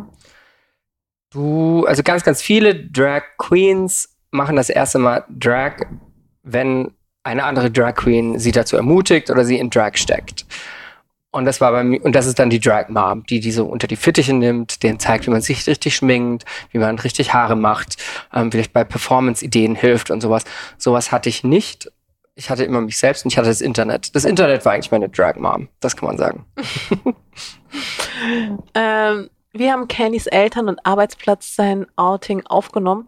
Wussten sie es von Anfang an? Da hattest du ja ein super ausführliches YouTube-Video zu gemacht. Ich glaube sogar mehrere. Das ist schon oft Thema gewesen. Mein Coming Out als schwul war eigentlich super easy. Super easy. Es war nur für mich, glaube ich, das Schlimmste. Für alle anderen war es egal, weil alle immer wussten, dass ich schwul bin. Ich war der Letzte, der es halt wahrhaben wollte.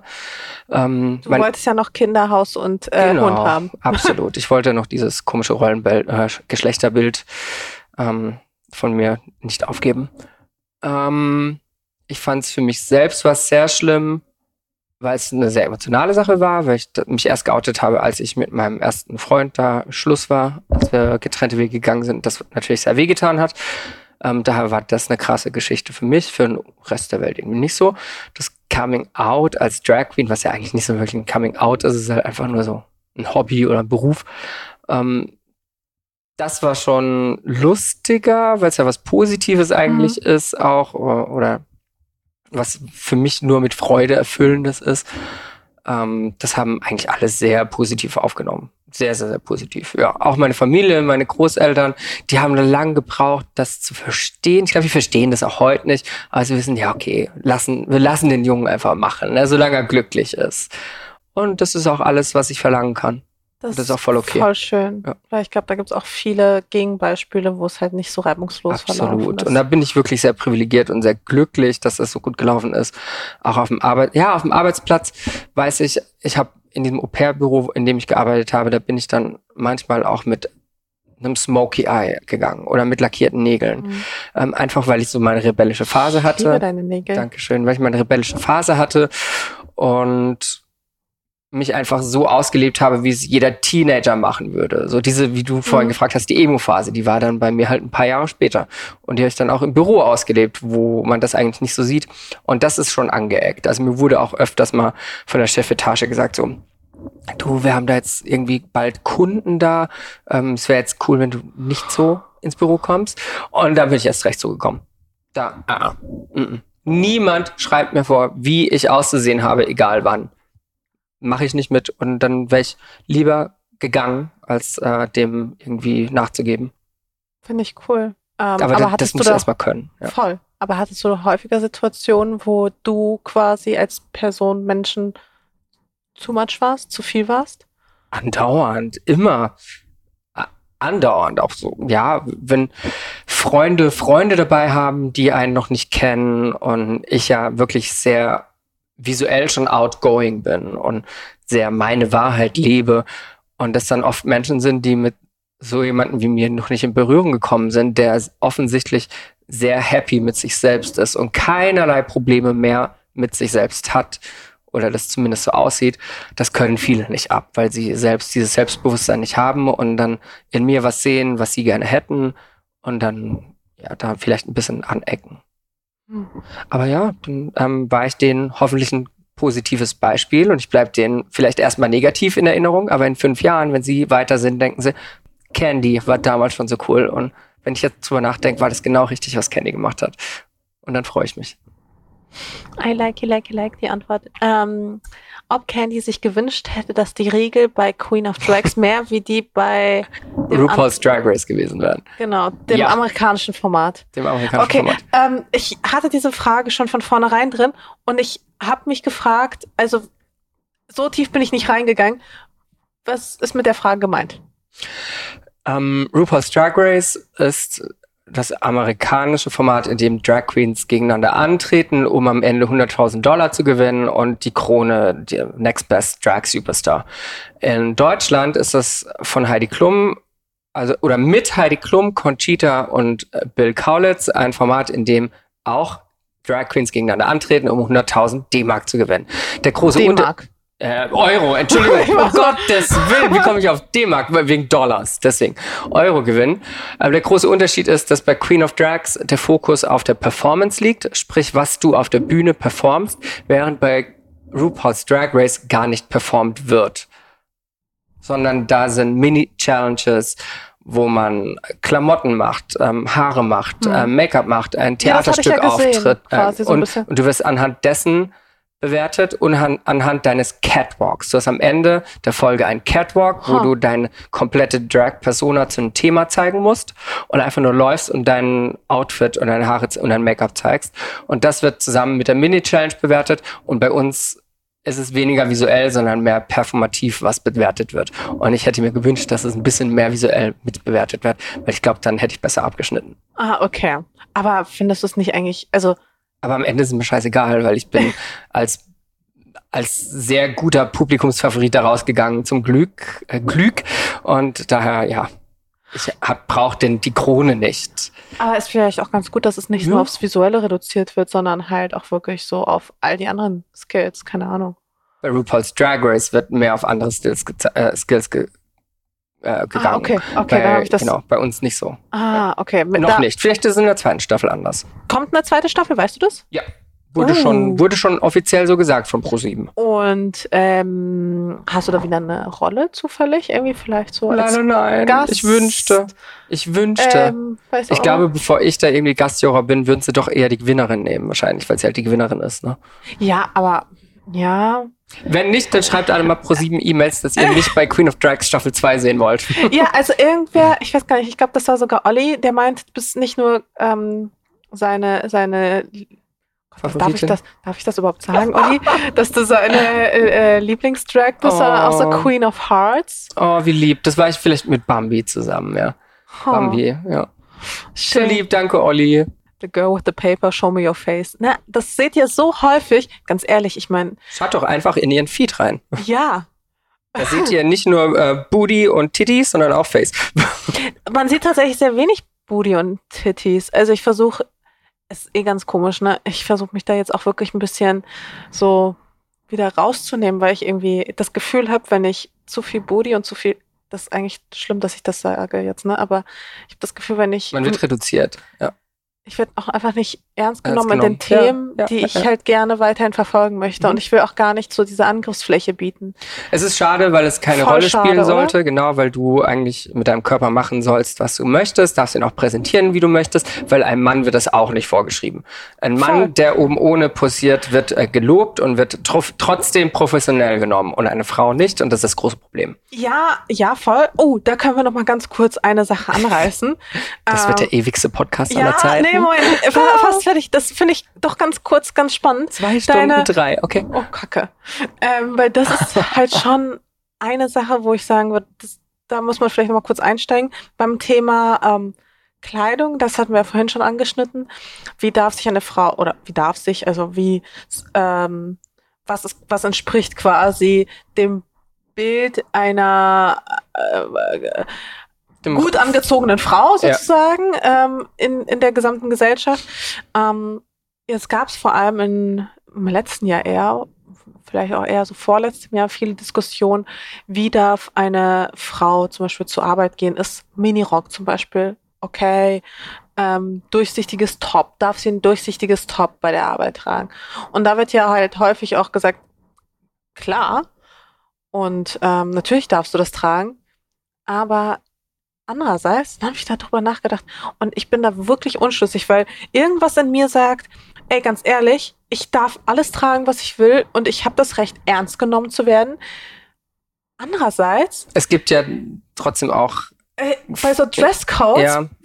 ich sag mal, bei bestimmten, Kleider Berufs machen Leute. bei bestimmten Berufsgruppen, ja, wenn vor allem Männer, die normalerweise im Alltag Anzüge tragen, ja, wenn die dann ihre Freizeitkleidung auspacken und sind wir mal ehrlich, meistens diese Freizeitkleidung ist nicht gerade vorteilhaft. Das sind dann meistens so diese True Religion Oh mein Äh, Gott, Jeans Hilfe. mit Camp diesen- David. und Camp David Sachen mit diesen super dicken weißen Nähten, diese Oh. Jeans. Kennst du die? Ja, ja, das ist sehr Hellersdorf, sehr Brandenburg. Richtig, richtig schlimm.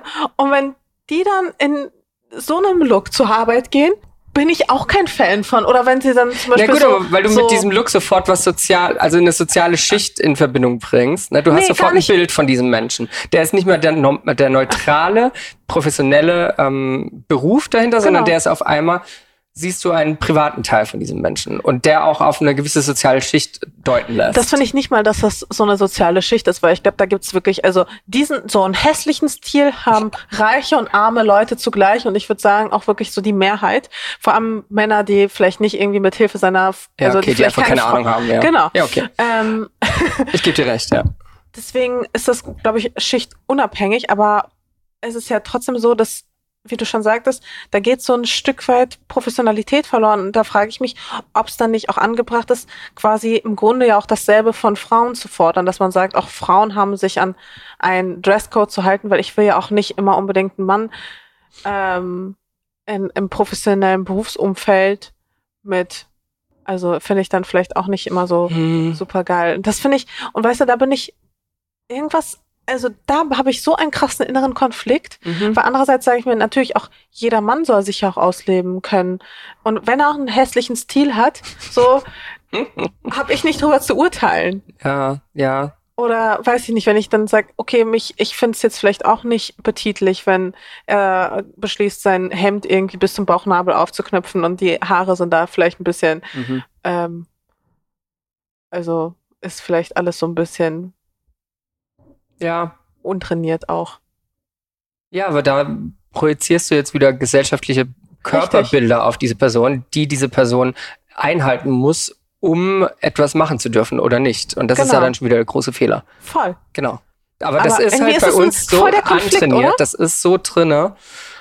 Und da siehst du halt mal wieder was, äh, ja, das ist genau das, was ich am Anfang des Podcasts gesagt habe mit, ähm, man bricht Normen als Drag Queen Ja, und gut, lernt dann, okay. gewisse Normen einfach zu hinterfragen. Ja, das stimmt. Aber ich, wahrscheinlich als Drag nimmst du ja so, so viel Freiraum, dass, dass es ja schon quasi so grenzübergreifend Mhm. ist, dass es ja schon so ins, ins Extrem geht, dass sich diese Frage vielleicht teilweise gar nicht mehr Genau. stellt. Ja.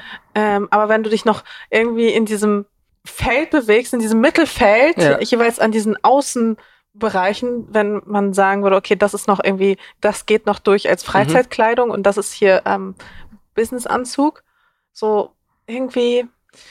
Und in diesem Feld passiert halt irgendwie so viel, auch so viel innerer Konflikt in mir selbst drin. Oh, wir lieben einen guten inneren Konflikt. Wie toll.